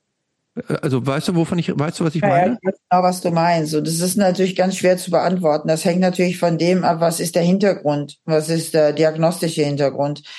Äh, manche Menschen ähm, ist es einfach so, dass die eine lange Psychotherapie oder das einfach wie so eine Stabilisierung ist, weil sonst alles zusammenbricht, aber du bekommst es womöglich gar nicht geheilt. Mhm. Kann aber genauso sein, wie du gerade vermutet hast, dass ähm, sie vielleicht ähm, sich auch ich sage jetzt nicht mal drauf ausruhen, aber das halt, also Genau. Mhm. das Wichtige ist ja der Veränderungswunsch, der Leidensdruck und die Krankheitseinsicht. Und was willst du machen und wo gehst du hin? Mhm. Und ich versuche natürlich meinen Menschen, die bei mir sind, auch zu sagen, hey, es geht ja darum, wo möchtest du dich verändern? Ja, und ähm, wie kann man sich verändern? Und das kann dann manchmal ein, ein sehr langwieriger Prozess sein. Und das ist halt immer wieder, man muss das wirklich von Mal zu Mal sich genau angucken. Ne? Es gibt aber Menschen, die brauchen einfach diese, das Therapeutische über Jahre, einfach nur um sich stabil zu halten. Ne? Es gibt auch so einen wichtigen Spruch, ist stabilisieren, stabilisieren, stabilisieren, also bewusst dreimal genannt. Ähm, bei manchen Menschen mit bestimmten traumatischen Erlebnissen ähm, vielleicht in diesem Leben da nicht mehr rauskommen, aber so stabil gehalten werden können, dass es nicht durchgehend immer triggert, aber immer vielleicht wieder hochkommt. Mhm. Das hat natürlich auch mit bestimmten Situationen zu tun, warum sie, obwohl sie wissen, wie sie da dran kommen können, sich nicht trauen, weil man muss mal ganz ehrlich sagen, es hat ganz viel mit Mut und Kraft zu tun. Wenn du nämlich etwas Chronisches hast, und dazu gehören natürlich auch psychische Erlebnisse, hast du dich natürlich dran gewöhnt, mit dieser Sache zu leben. Und Mhm. äh, du überlebst. Vielleicht nicht so mega perfekt, aber es ist in Ordnung. So, und jetzt stell dir vor, du entdeckst auf einmal, wie du das in deinem Leben ändern könntest und ein völlig anderes Leben führst. Und dann fragen sich natürlich viele Menschen, das passiert natürlich unterbewusst, ne? Also das ist jetzt nicht Mhm. mal alles im Bewussten. Also in die Seele sagt sich, Mensch, ich bin doch mit diesem, ich komme doch da trotzdem irgendwie irgendwie durch. Ja, was ist denn auf einmal, wenn ich das komplett kapiere und auf einmal merke, ich habe das ganze Leben nicht das Leben gelebt, was ich eigentlich leben Mhm. wollte, vom Beruf, Familie, Totaler Schock ja eigentlich. ja, Ne? totaler Schock und dann den Mut zu finden, zu sagen, okay, ich trenne mich von meinem Partner oder Partnerin, ich, ich mache einen völlig neuen Beruf. Also, ne, ich bin da vielleicht ein super Bankmanager, verdiene irgendwie zigtausend Euro im Jahr und merke auf einmal, in Wirklichkeit wäre ich gerne Tischler geworden und ich, Mhm. ich werde jetzt mit 40 mache ich noch eine Tischlerausbildung und fange wieder mit 1000 Euro im Monat an. Das, den Mut musst du erstmal haben. Und Mhm. das sind nämlich auch so Sachen, die in solchen Therapien und ja zustande kommen und dann halt auch Kraft und Mut zu geben oder die Wege. Also ich gebe ja nichts vor, sondern ich unterstütze den Weg. Ne? Mhm. Da können schon abgefahren und das sind auch so Sachen, weil manchmal vielleicht auch Therapien 10 oder 20 Jahre dauern und trotzdem sich nichts verändert. Mhm. Das ist schon, aber die ganze überhaupt Therapie anzunehmen und das anzugehen, das ist ja schon gefühlt viel selbstverständlicher geworden. Merkst du das auch, dass Leute viel weniger Hemmungen davor haben und dass es weniger stigmatisiert ist? Total, total. Also ich, als ich einige Studiengänge in Amerika gemacht habe, war das so normal, dass jeder, der das machte, also man hat es da eher Coach auch genannt, ja, einen eigenen Mhm. Coach hatte. Und äh, ja, so, und der Coach hatte wiederum einen Coach und das war also eine völlige Natürlichkeit. Das war eher so komisch wie, du hast keinen Therapeuten. Mhm. So, Mhm. ja. Und ähm, in einer Ausbildung habe ich mal ganz interessant, also diese Historie auch ähm, über Therapie. Ne? Also man muss immer sagen, wo wir in Deutschland waren, also gerade psychische Störungen waren ja so ein mega Manko. Äh, Mhm. wenn wir mal wirklich äh, an, ans Dritte Reich denken, wurden ja Menschen mit psychischen Störungen ähm, auch äh, äh, in, äh, vergast und so weiter. Mhm. Und, äh, das war ja möglichst unauffällig zu sein. Und ich spüre immer, dass das immer noch drin ist. Also so nach dem Motto, ich habe doch keinen an der Waffel, so nach dem Motto, Mhm. äh, ja, und dass das halt äh, so ein so ein Stigma war, so ein auf, auf Menschen, wenn du dich in Therapie begibst. Und das hat sich aber wirklich Gott sei Dank äh, verändert. Und ich sage auch manchmal gerne, das, ich habe halt eine Praxis für Psychotherapie und eine Coaching-Praxis, was hat nur Mhm. was Abrechnungstechnisches zu tun. Aber dass auch manche Menschen sagen, hey, ich gehe dann, dann sagen wir, dann nennen wir das halt Coaching, was wir machen, ja. Mhm. Ähm, das Thema Messitum spielt ja, äh, äh, es, es scheint zumindest in deinem professionellen Dasein einen relativ großen Raum einzunehmen. Du hast da diese ähm, äh, RTL, dieses RTL-Format zu dem Thema gemacht und du hast auch ein, ein Buch dazu geschrieben. Ähm, wie, wie bist du dazu gekommen zu dem Thema? Ähm, also einmal muss ich sagen, dass das habe ich aber im Nachhinein erst äh, gerafft, dass ich einen Manager in den ähm, Ende der 80er und 90er hatte, der selber so eine Problematik hatte. Ja. Da war mir das aber noch nicht so 100 Prozent bewusst. Und ähm, dann ist mir aufgefallen, also ich habe für einen fachpsychiatrischen Pflegedienst gearbeitet, ähm, zusätzlich im Aufbau meiner Praxis damals und ähm, habe also Menschen betreut, die zum Beispiel in Psychiatrien waren, ähm, also zu gesund für die Psychiatrie, aber noch nicht äh, alleine lebensfähig in ihren mhm. und die halt betreut wurden. Und da ist mir ähm, sind mir viele aufgefallen, äh, wo halt die Wohnungen im totalen Chaos waren.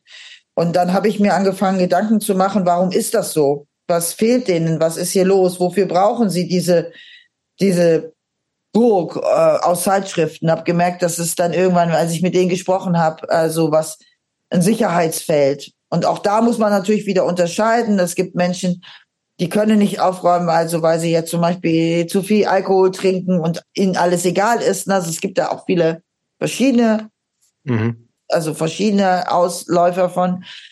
Und dann habe ich mich mit dem Thema, um es zu verstehen, tiefer beschäftigt und habe dann auch in der Praxis mit Menschen rausgekriegt, die eigentlich wegen einem ganz anderen Problem zu mir kamen, wo dann irgendwie Wochen später rauskam, dass aber auch die Wohnung im Chaos ist und dass sie nicht die das Kraft. Das kriegt man ja im Zweifelsfall ja gar nicht so richtig mit, ne? Ganz genau. Und dann. Also das sind ja oft auch Häuser, die von außen super clean sind. Menschen, die Leute sind auf der Arbeit total unauffällig. Genau. Aber die Wohnungen sehen absurd aus, oder? Ja, sauber, ja. Mhm. Und sie sind in hohen Positionen. Mhm. Und ich habe mich dann immer mehr damit beschäftigt, habe dann auch in Amerika ähm, auch wiederum war das das Problem, also das Hoarding-Syndrom da auch schon viel bekannter war. Habe da Schulungen gemacht und ähm, habe immer tiefer reingeblickt und ähm, ja, und dann habe ich einfach gemerkt, wie dankbar die Menschen waren, dass sie sich öffnen konnten. Also dass sie gemerkt haben, äh, dass ich sie dafür nicht verurteile, was also mhm. oft äh, viele andere Therapeuten auch hilflos waren, weil du kannst, es gibt halt keine richtige Diagnose dafür. Es ist halt, ähm, da sind viele Differentialdiagnosen dabei, was die Menschen halt äh, auch zusätzlich an Depressionen oder an anderen Sachen leiden, woher das gekommen ist und dann diese Unterschiede zu verstehen, wo kommen diese einzelnen Sachen her, was sind die Erlebnisse. Meistens sind es traumatische Erlebnisse aus der Kindheit, ähm, dass innere Kindarbeit gemacht werden muss und dann habe ich auf einmal dieses Riesenvolumen und sowas gesehen und habe angefangen, das, äh, ja, gedacht, das ist sehr interessant und gemerkt, wie ich, dass die Menschen sich mir öffneten in solchen Sachen und sich auch getraut haben, mir dann die Wohnungen zu zeigen und ähm, ja, und dann habe ich mich mehr und mehr mit diesem Thema beschäftigt. Dieses Thema Aufräumen und Ausmisten ist in den letzten Jahren ja auch außerhalb des, außerhalb der krankhaften Zustände ein großer, ein großes Thema geworden. Hier diese, die japanische Beraterin Marie Kondo, ähm, Millionen von Büchern verkauft und es gibt genauso gibt's ja auch den, wo, wo es wo es ja geradezu schon so Vogue ist, so die Wohnung nach Marie Kondo einzurichten, aufzuräumen. Dann gibt's ja auch so diesen, im Grunde so diesen, den Trend, so wenig wie möglich zu so haben. Wenig, so, ne? so wenig wie möglich zu haben, praktisch den Besitz so zu declustern, möglichst alles so abzustoßen. Ähm, ich, ich hadere damit immer so ein bisschen. Ähm, wie, wie, wie stehst du zu diesen, ich sag jetzt mal, diesen mehr mainstreamigen Trends, was Besitztum, Aufräumen, Ausmisten und so weiter angeht? Das ist ein schwieriges Thema. Also ich meine, mm, wenn, wenn man mit diesen Dingen arbeitet und es nicht nimmt, um eine Lücke zu füllen, mhm. und du hast aber ein Hobby und es macht dir Spaß, dann darfst du das natürlich auch, das darfst du zeigen und mitarbeiten. Ähm, es gibt ja auch viele Menschen, die das kompensieren ähm, ich sag mal, jemand, der äh, unheimlich gerne viele Platten und Schallplatten, äh, CDs um sich hat, macht vielleicht einen Plattenladen auf oder so, ja. Mhm. Äh, oder äh, ein Antiquariat, also oder ein Buchhändler. Also ich habe oft erlebt, dass Menschen sagen, äh, ich habe diesen Beruf gewählt, äh, Buchhändler zum Beispiel zu sein, ähm, weil äh, mich die Bücher begeistern, sonst würde meine Wohnung komplett damit vollstehen. Mhm. Ähm, äh, auch da musst du halt wirklich differenzieren in allem. Ähm, letztendlich dieses gar nichts zu haben und ähm, also das ist auch für mich eine andere Form des Messitums. Also ich habe Menschen schon erlebt, die also äh, das gleiche Erkrankungsbild ähm, oder Hintergründe in ihrer Seele haben, die alles total clean haben, weil ihnen das Sicherheit gibt.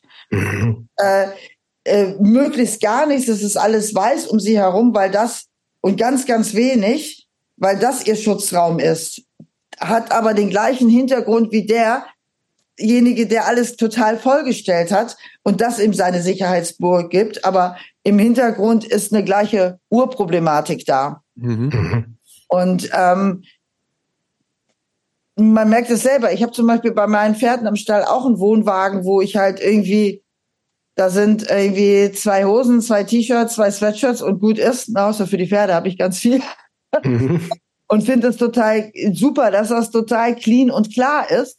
Ähm, und äh, wenn ich aber hier in meiner Wohnung bin äh, oder in meinem Büro, klar, da sind die ganzen Bücher aus den Studiengängen, wo ich immer wieder mal reingucke. Die sind aber ordentlich gekramt und es liegen keine Stapel an Bücher auf dem Boden, sondern das hat alles seinen Platz und weiß genau, wo alles ist. Aber sortierst du die auch schön nach Farbe und nach Größe? Je nach so? Themen. Nach Themen, okay. Das ja. macht Sinn. Damit ich das auch finde, ne? So. Hm. Und ähm, also es gibt ja Leute, die sortieren ihre Bücher nach Farben, nach Farbbrücken und so, ne? Ja, genau. Das ist dann wieder, das ist dann wieder designerisch vielleicht schön, aber mhm ich vielleicht äh, das äh, Buch über die Zwangsstörung, äh, bloß weil es auch orange ist. Und dann müsstest du die Farbe immer wissen, um das Buch dann zu finden. Ne? Genau, so mache ich es lieber nach Themen, dass ich sofort hingreifen kann.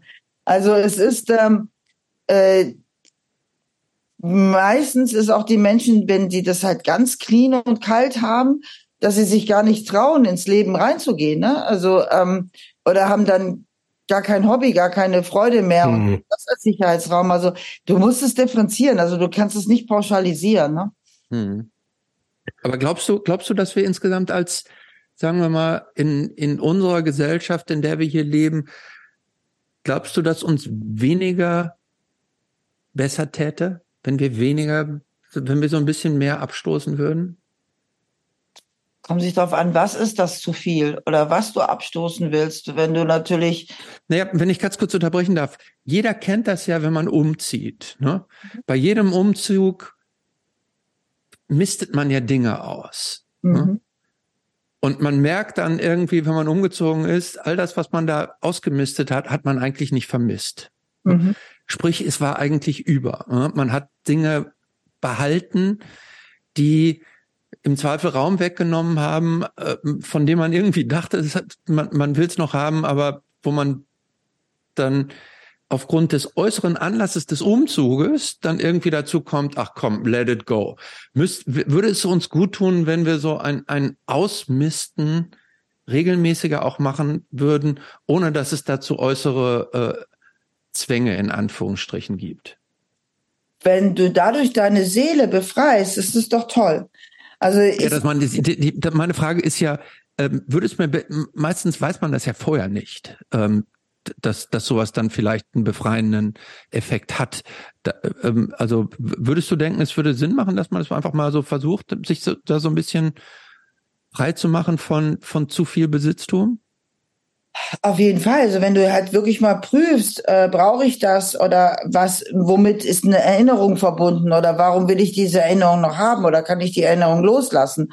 Also beispielsweise, du hast von irgendeiner Tante irgendwas geschenkt bekommen, was du ähm, von vornherein hässlich gefunden hast, ja, mhm. und hast du behalten, weil es Tante XY dir geschenkt hat und du hast das Gefühl, oh, ich, ich darf das jetzt nicht weggeben, sonst ähm, das ist jetzt doof, weil die hat mir das geschenkt, ja, dass du also wirklich für dich prüfst, brauchst du das wirklich, dann ist es gut und befreiend und immer wieder mal durchzugucken, deinen Kleiderschrank, ob du äh, da Klamotten drin sind, die du halt wirklich lange nicht angezogen hast und die dir nicht mehr gefallen und sagen kannst, die kann ich weitergeben. Ja, sind's habe ich. Also gerade zum Thema Kleiderschrank habe ich das definitiv. Da habe ich, ich habe da Hosen, die habe ich glaube ich seit 15 Jahren nicht mal angehabt und denke, ah, vielleicht kommt aber noch der Moment. Da ist halt, der, da würde ich halt, dass du reingehst, ne, sagen, mal behältst du die, weil du würdest gerne wieder die Größe haben wie damals, weil du hast zugenommen. Ja, passt mir tatsächlich noch, ja. Oder ist, äh, wenn sie dir noch passen und äh, es ist gut, also ich meine, wenn du den Platz hast ähm, und sie dich nicht stören, dann kannst du sie auch in dem Schrank drin lassen. Wenn du aber auch sagst, hey, ich habe einfach mal Lust, mir die Freiheit zu geben. Also ich meine, wichtig ist, hast du noch die Wahl? Also tut es dir weh? Und da ist nämlich der Unterschied zur Erkrankung mhm. oder zu dem, hm, ich habe jetzt Bock, dass die Hose da noch drin liegt. Mhm. Äh, jemand, der erkrankt ist, der hat nicht die Wahl. Der ist, mhm. der fühlt ah, sich okay. Mhm. gezwungen, das drin zu lassen. Ja. Du aber sagen kannst, okay, ich habe mir jetzt drei neue gekauft, die passen jetzt nicht mehr da rein, jetzt tue ich drei raus und es tut dir nicht weh. Mhm. Dann völlig in Ordnung und das sollte man überprüfen. Also verstehe, ja. Das ist auch das mit diesen ganzen Aufräumcoaches. Also ich finde mal, wir müssen immer gucken, wo ist wirklich die Erkrankung mhm. und wo ist derjenige, der einfach entweder zu faul ist zum Aussortieren egal ist, ja, aber du hast die Wahl. Also, das ist immer Punkt. Prüfe einfach, ähm, hast du die Wahl oder hast du nicht die Wahl? Genau, das Und wollte, solange du die Wahl hast. Äh, äh, verstehe ich total. Natürlich ist es, nur weil jemand unordentlich ist, ist er nicht automatisch krank. Ne? Ganz genau. Okay. Ja, das kann ja viele, an vielen Sachen liegen. Ne? Bei mir ist es auch schon mal unordentlich, weil ich einfach keine Zeit habe oder wie heute. Mhm drei Stunden mit euch spreche, ja. Das, das heißt, ich müsste vielleicht nachher auch noch meine Gläser, könnte ich in den Schrank räumen, aber ich habe die hm. Wahl Ach komm, lass du bist, kann, kannst du auch morgen noch machen. Kann ich auch morgen früh machen und davon geht heute nicht die Welt unter. Ja. Aber ich weiß auch, dass ich die definitiv morgen früh in den Schrank räume. Jemand aber mit einer Depression, der nicht mehr hochkommt oder mit einem traumatischen Erlebnis, der also nicht mehr in der Lage ist, der hat halt nicht die Wahl. Da bleibt es liegen, da bleiben die Briefe ungeöffnet ja, äh, ja. in dem hm. Stab. Ja, ich weiß, wenn hier die Quittungen liegen und dann weise ich auf die Zähne und sage, okay, die muss ich jetzt morgen noch einscannen und dann mache ich das. Mhm. Das ist der große Unterschied. Sag mal, äh, kommen eigentlich auch Leute zu dir, weil sie wissen, dass du Sabina von Holy Moses bist? Oder ist das, kommt das eher nicht vor, oder kriegst du das gar nicht mit?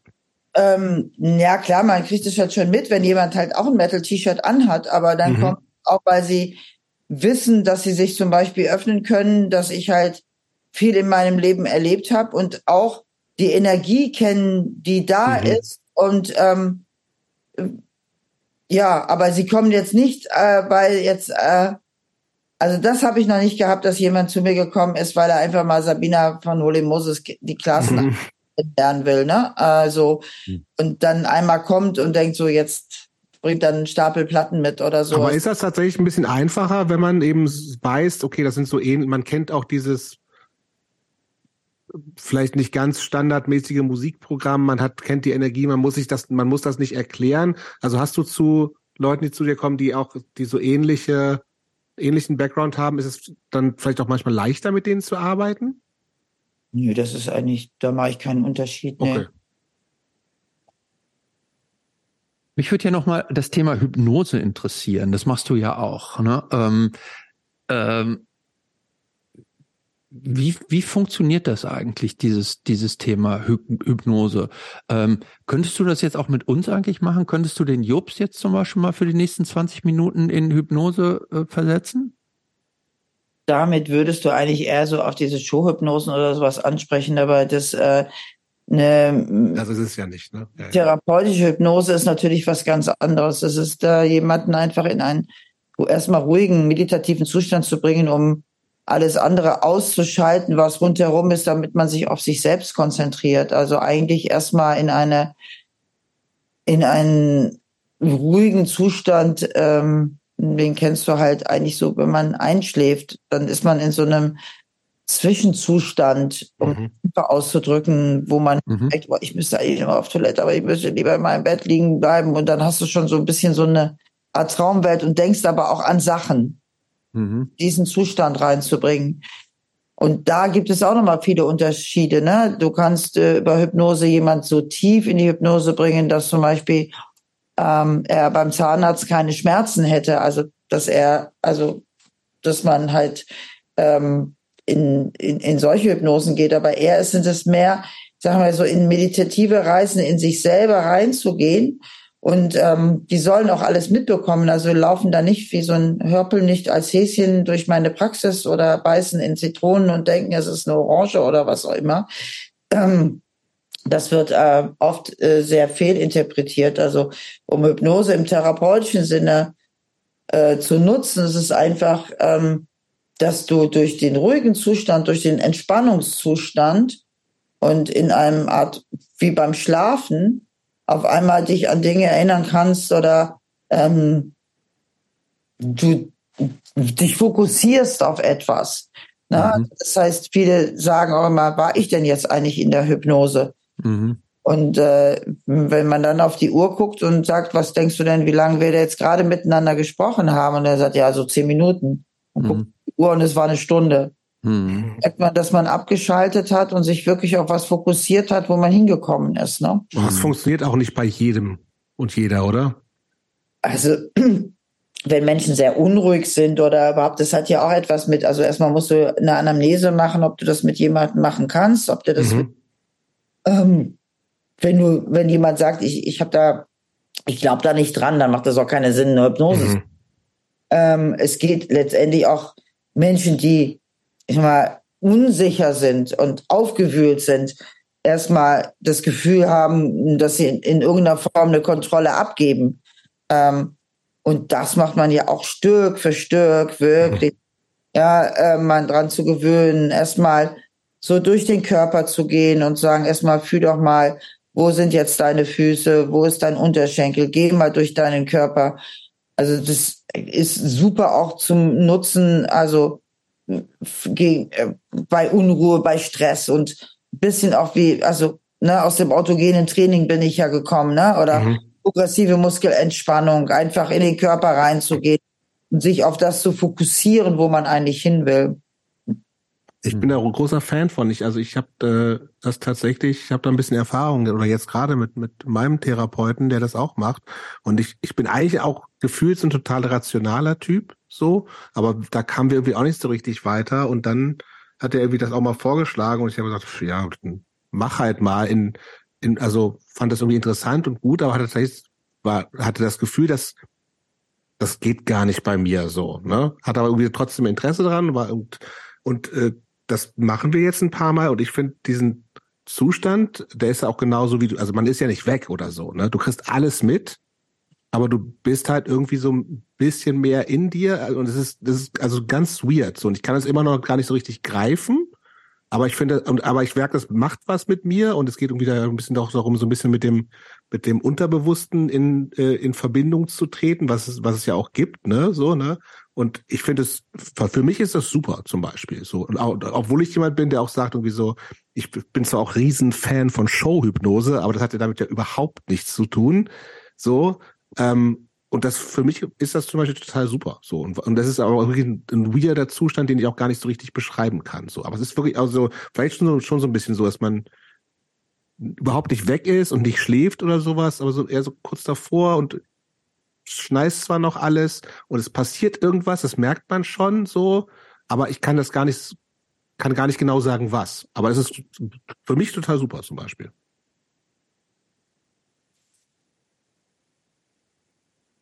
Gut. Gut. Hast du, du hast an Showhypnose gedacht oder was? Nee, ähm, ähm, aber äh, was, was ich, was ich ja spannend finde, ist dieses Thema, dass es ja auch so, ich weiß jetzt nicht, ob es stimmt, aber so, so habe ich das irgendwie wahrgenommen, dass man über die Hypnose auch praktisch so Menschen zurückführen kann in bestimmte möglicherweise traumatische Erlebnisse, die in der Vergangenheit geschehen sind und dass man mm, wie, wie so eine Reise zu bestimmten Ereignissen seines Lebens so zurück machen kann, um da dann irgendeine neue Weichenstellung vorzunehmen oder so. Das, das, das, das ist immer das, was ich damit so äh, verbinde. Aber ich weiß gar nicht, ob das überhaupt der reellen therapeutischen Praxis so entspricht, dass es das da gibt auch das hängt ja immer davon ab, was jemand möchte. Und ich meine, letztendlich kommt ja nichts raus, was nicht schon an innerem Wissen oder Gefühl da ist. Mhm. Ähm, und wenn du auf so einer Zeitlinie zurück, zurück, zurück gehst ähm, und innere Gefühle eigentlich wiederkommen, also ich nenne es halt über die Gefühlsbrücke zum Beispiel zu gehen. Das heißt, es sind Dinge, die du im Hier und Jetzt äh, im Gefühl hast und wenn du mit diesem Gefühl zurückgehst und dieses Gefühl mal schaust, woher kennst du das? Und dann kommt jemand zum Beispiel auf ein Gefühl, ähm, was er schon aus der Kindheit kannte, dass mhm. ja, ähm, und dann kommen auf einmal, was oft Menschen sagen, sagen mich, also jetzt bin ich auf was gekommen, da habe ich ja, ich sage jetzt mal an meinen Klassenlehrer aus der Grundschule, mhm. an den habe ich ja seit 40 Jahren nicht mehr gedacht. Wieso mhm. komme ich jetzt weil ich eben von einem anderen Gefühl gesprochen habe, wieso kommt plötzlich mir das Bild von meinem Klassenlehrer aus der Grundschule in den Kopf, ja? Ja. Ähm, und das sind Sachen, die was machen. Und das ist dann auch, was dann auch gar nicht mehr letztendlich in der Praxis geschieht, sondern man geht damit raus und dann denkt man so, okay, und dann kommt vielleicht das Gefühl, Mensch, der hat doch damals das und das zu mir gesagt oder ich hatte eine Klientin, die sich plötzlich erinnerte an eine dass in, in der Grundschule eine Geschichte vorgelesen worden ist, die damals sie als Kind wirklich mitgenommen hat und keiner hat sie ernst genommen. Und das, diese Geschichte kam auch wieder auf einmal hoch. Und die ist ihr aber eingefallen im Zusammenhang mit einem anderen Gefühl aus dem Hier und Jetzt. Mhm. Und dann haben wir diese Geschichte, war die Aufgabe, die mitzubringen, zu lesen und jetzt als also das, das, das innere Kind von damals hatte die Geschichte auf seine Art und Weise im Kopf, was bis heute mitgewirkt hat. Hm. Dann haben wir diese Geschichte wirklich rausgesucht, im Hier und Jetzt wirklich nochmal gelesen als erwachsene Position. Und dann haben wir auf einmal gemerkt, so, hä, wieso hat, was hat das denn mit mir als Kind gemacht? Also das mhm. Verstehen, dass dieses Gefühl war und dann aufgelöst. Und wir sind aber nur darauf gekommen durch ein anderes Gefühl, dass auf einmal die Erinnerung an diese Geschichte kam. Und das ist immer das, was du eben gesagt hast, so weird ist, mhm. dass plötzlich auf einmal etwas auftaucht, wo man überhaupt nicht dran gedacht hat, was aber die Lösung zu einer Sache ist. Ja. Ja. Mhm. Und ja, gut. Spannend. Ja, super spannend, finde ich auch. Äh, äh, letzte Frage in dem, in dem Zusammenhang. Ähm, Jobs hat es am Anfang gesagt, äh, du bist auch Schamanin, ist das richtig? Ja. Also. Du hast ein bisschen gezögert. Ein Schamane oder so, ne? Also es gibt die ursprünglichen Schamanen. Ich habe eine schamanische Ausbildung, das heißt, ähm, eine auch eine lang, sehr lange Ausbildung. Das heißt, schamanisches Wissen. Also es ist, hat auch, finde ich, viel mit, ich sag mal immer, Hypnosetherapeuten sind so moderne Schamanen, aber das ursprüngliche Wissen der Schamanen, was halt übertragen worden ist, das heißt mit Ritualen, um etwas loszulassen, gibt's schöne Rituale mit Dingen verbrennen oder ähm, ja sich mit den Krafttieren zu arbeiten, die Position, was hat ein Adler für eine Bedeutung, ähm, ja könnte man auch noch mal ein paar Stunden draus machen. Ein riesengroßes Feld. Und ähm, auf jeden Fall sehr spannend, das mit den mit der Natur in Verbindung zu bringen ähm, und das alte Wissen, was äh, sehr ursprünglich ist und sehr von der Natur her bestimmt ist, halt mit anzuwenden, ja. Okay. Wechseln wir ähm, mal in den letzten Bereich rüber? Ja. Der ist ein bisschen nochmal so ein lockerer Bereich zum Abschluss. Muss man so, da muss ich jetzt seit langem mal wieder ins Skript gucken. Ich habe, äh, wir haben, ich habe äh, Sabina im Vorfeld schon angekündigt. Irgendwann, eigentlich gibt's das, aber ist natürlich auch wieder ein bisschen passé, wie immer. Aber so soll das auch sein. Deswegen gucke ich mal kurz rein. Ähm, warte mal, jetzt muss ich wieder dahin scrollen. Ach, dann fange ich, während du scrollst, ja, mach mal. ich jetzt mal mit einer ganz einfachen, klassischen Standard äh, Frage mache ich da äh, mal an. Und zwar, äh, Sab äh, Sabina, was sind denn aus deiner Sicht die äh, fünf bis zehn besten Metal-Alben aller Zeiten? Ganz schwierige Frage. Ja. Ähm, also ich sag mal so, dass ähm, Black Sabbath mit Volume 4 natürlich ähm, einen ganz, ganz besonderen Bereich ähm, eröffnet haben, aus meiner Sicht. Ähm, Slayer mit ihrem ersten Album was ganz Besonderes Neues auch gemacht haben. Ähm, Iron Maiden, Judas Priest, Metallica. Gibt es irgendeine Band, wo du sagst, also das sind jetzt auch so die Klassiker natürlich, und zu Recht ja auch Klassiker. Aber gibt es so Bands, wo du sagst, die hat eigentlich kaum jemand auf dem Schirm, aber eigentlich sind die, hätten die es auch verdient, viel mehr äh, Aufmerksamkeit zu kriegen? Ja, da hören wahrscheinlich auch Holy Moses zu. zu Recht. Ähm, ja, da gibt es eine ganze Menge. Also zum Beispiel auch, ich meine, selbst auch Voivod, die ähm, äh, ja auch nie so riesengroß geworden sind oder was Besonderes gemacht haben, wo sich ähm, ähm, ich finde, das ist ganz schwer, weil es mittlerweile so viele gibt und in so vielen mhm. Genres und äh, äh, eine Band wie ähm, Typo Negativ auch zu einem bestimmten Zeitpunkt ein ganz besonderes Genre wieder neu eröffnet hat, ja. Mhm. Mhm. Und wenn wir dann auch zum Beispiel eine Band wie die Rikers nehmen, die halt für den deutschen Hardcore auch etwas ganz Besonderes etabliert haben. Ähm, es ist also die Menge an Bands, also durch alle Genres mhm. verteilt und da sind so viele, ähm, die halt auch unbekannt geblieben sind, aber oder die auch vielleicht für viele junge Leute heute ähm, gar nicht diesen Wert haben, die aber uns damals ähm, auch mit auf dem Weg begleitet haben, um dahin mhm. zu kommen, wo man mhm. heute selber ja. ist. Ne? Ähm, dadurch, ich bin halt auch jemand, der so viele Sachen mag, ähm, der dadurch ganz schwer sagen kann, was sind jetzt meine mega zehn Lieblingsalben oder mhm mhm. X-Dance oder so. Ähm, ich glaube einfach, diese Metal-Szene hat sich auch in sich selbst miteinander tierisch nach oben entwickelt oder einen was Besonderes einfach in dieser Welt erschaffen. Also das ist, äh, finde ich also nochmal abgefahren. Überhaupt hörst du dir auch so, hörst du dir neue Bands auch nochmal an, so richtig?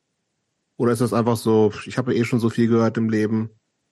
Du, ich, ich komme immer wieder auf ähm, auch als wir zum Beispiel auf dieser äh, 70.000 Tons of Metal gespielt haben und ich habe mhm. Will Waste entdeckt, also so eine junge mhm. Ami-Trash-Band, wo ich gedacht habe, boah, die, die, die klangen so natürlich und frisch. Also jetzt gibt es die auch schon wieder äh, paar Jahre, sind also jetzt auch nicht mehr so jung, aber. Nee, aber ja, ja. Mhm. Ähm, und ich habe jetzt zum Beispiel bei der Autogrammstunde in Hamburg bei Remedy Records ganz süß Iron Fist kennengelernt, die also noch kein Konzert gespielt haben, 17 Jahre alle alt sind und äh, mit Kunden da ankommen und äh, Trash Metal machen und irgendwie im Sommer ihr erstes Konzert im Proberaum geben wollen. Und äh, sie haben natürlich auch noch kein Demo und gar nichts und konnten mir nichts geben, aber habe gesagt, hm. sag mir Bescheid, ich komme in den neuen Proberaum. Ich fand das so toll, weil es mich so erinnert hat an, also das, das fühlte sich so an, als, als ob die so eine Kopie von uns in Jungen da mhm. waren. Und was auch genau, die sahen aus wie wir früher und ich fand das so herrlich. Wie heißen die Iron Fist? Iron Fist haben, nennen sie sich, ja. Sehr gut. Ein Shoutout to Iron Fist. Auf ähm, jeden Fall. Ne? Und also, nee, ich finde das immer ganz spannend, wenn man die Chance hat, auf jeden Fall. Also man kriegt halt nur noch selten natürlich wie früher ein Demo in die Hand gedrückt. Klar. Aber ähm, äh, äh außerhalb des Metals, was sind so Sachen, die man jetzt nicht so richtig bei dir erwarten würde, aber die du trotzdem, sagen wir mal, in den letzten fünf Jahren so für dich als, als positiv entdeckt hast? Mm. Abgefahrenerweise schon mal so eine Band wie, wie Heilung, wo. Das sagt mir gar nichts. Ähm, was so so da ist so ein bisschen krasser äh, Rhythmen auch drin, aber auch so atmosphärisch, also schon so ein bisschen fast schamanisch. Ähm, ähm, die haben mich äh, echt äh, krass verwirrt. Ähm, fand Wo kommen die her? Ähm, das ist eine Mischung, da sind Deutsche drin, aber auch, ich glaube, Schweden oder Norweger und ich glaube, ähm, ja, müsst ihr euch mal angucken. Die haben auch auf Metal-Festivals gespielt. Also die mhm. haben zum Beispiel auf dem Alcatraz Open Air gespielt, spielen aber genauso auch auf so einem, ich sag jetzt mal so einem, auf größeren Mittelalter oder sowas Sachen, aber spielen mhm. auch ähm, die haben mich echt geflecht, als ich die das erste Mal gesehen habe. Ja, ich gucke gerade, es ist eine deutsch-dänisch-norwegische Nordic Ritual Folk Band. Sie beschreiben ihre Musik als Amplified History from Early Medieval Northern Europe. Klingt auf jeden Fall interessant. Ja. Ähm, und ansonsten, ähm, ja, ich mag halt ganz gerne so Mittelaltermusik auch. Mhm. Ich mag unheimlich gerne so Trommelmusik, also einfach nur Bass und laut und viele Trommeln und äh, solche Sachen, einfach weil das energetisch immer, finde ich, sehr, sehr kraftvoll ist. Und andererseits ähm, bin ich da irgendwie sehr oldschoolig, wenn ich mich auf meine Couch setze, wenn ich dazu mal Zeit habe und wirklich Pink Floyd höre oder bis hin zu Aber oder Bonnie M oder mhm. ja, äh, äh, Nina mag ich auch immer noch gerne vom Musik her.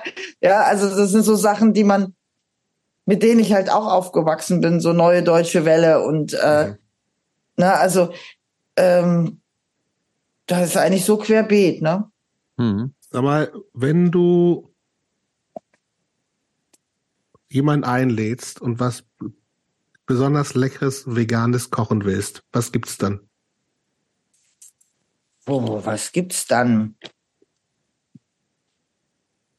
Du hast auch Zeit und so, also kein Stress, sondern bist du richtig was Nettes vorbereiten für bist drei du bis sieben. So schöne kleine Röllchen machen aus so einem Dinkelmehl, wo ähm, dann äh, ähm, so Spinat drin ist, damit so Paprika gewürzt ist und das sind so kleine Röllchen, die sind sehr, sehr lecker. Und Gibt's das macht sehr viel zu? Arbeit. Da kann man, in manchen macht man Kartoffeln rein, in manchen macht man Spinat rein. Und äh, dann kommen die in den Backofen und ähm, ja. Ist das so asiatisch oder klingt das nur asiatisch? Nee, das ist ein bisschen eher türkisch. Würde ich auch denken. So Börex quasi so ein bisschen, ne? Ja, ja, genau, sowas in der Art, sowas. Ja. Okay. Wollen wir mal eine letzte Frage machen, Christopher? Ja. Machst du? Und zwar, was würde die 15-jährige Sabina von Sabina 2023 denken?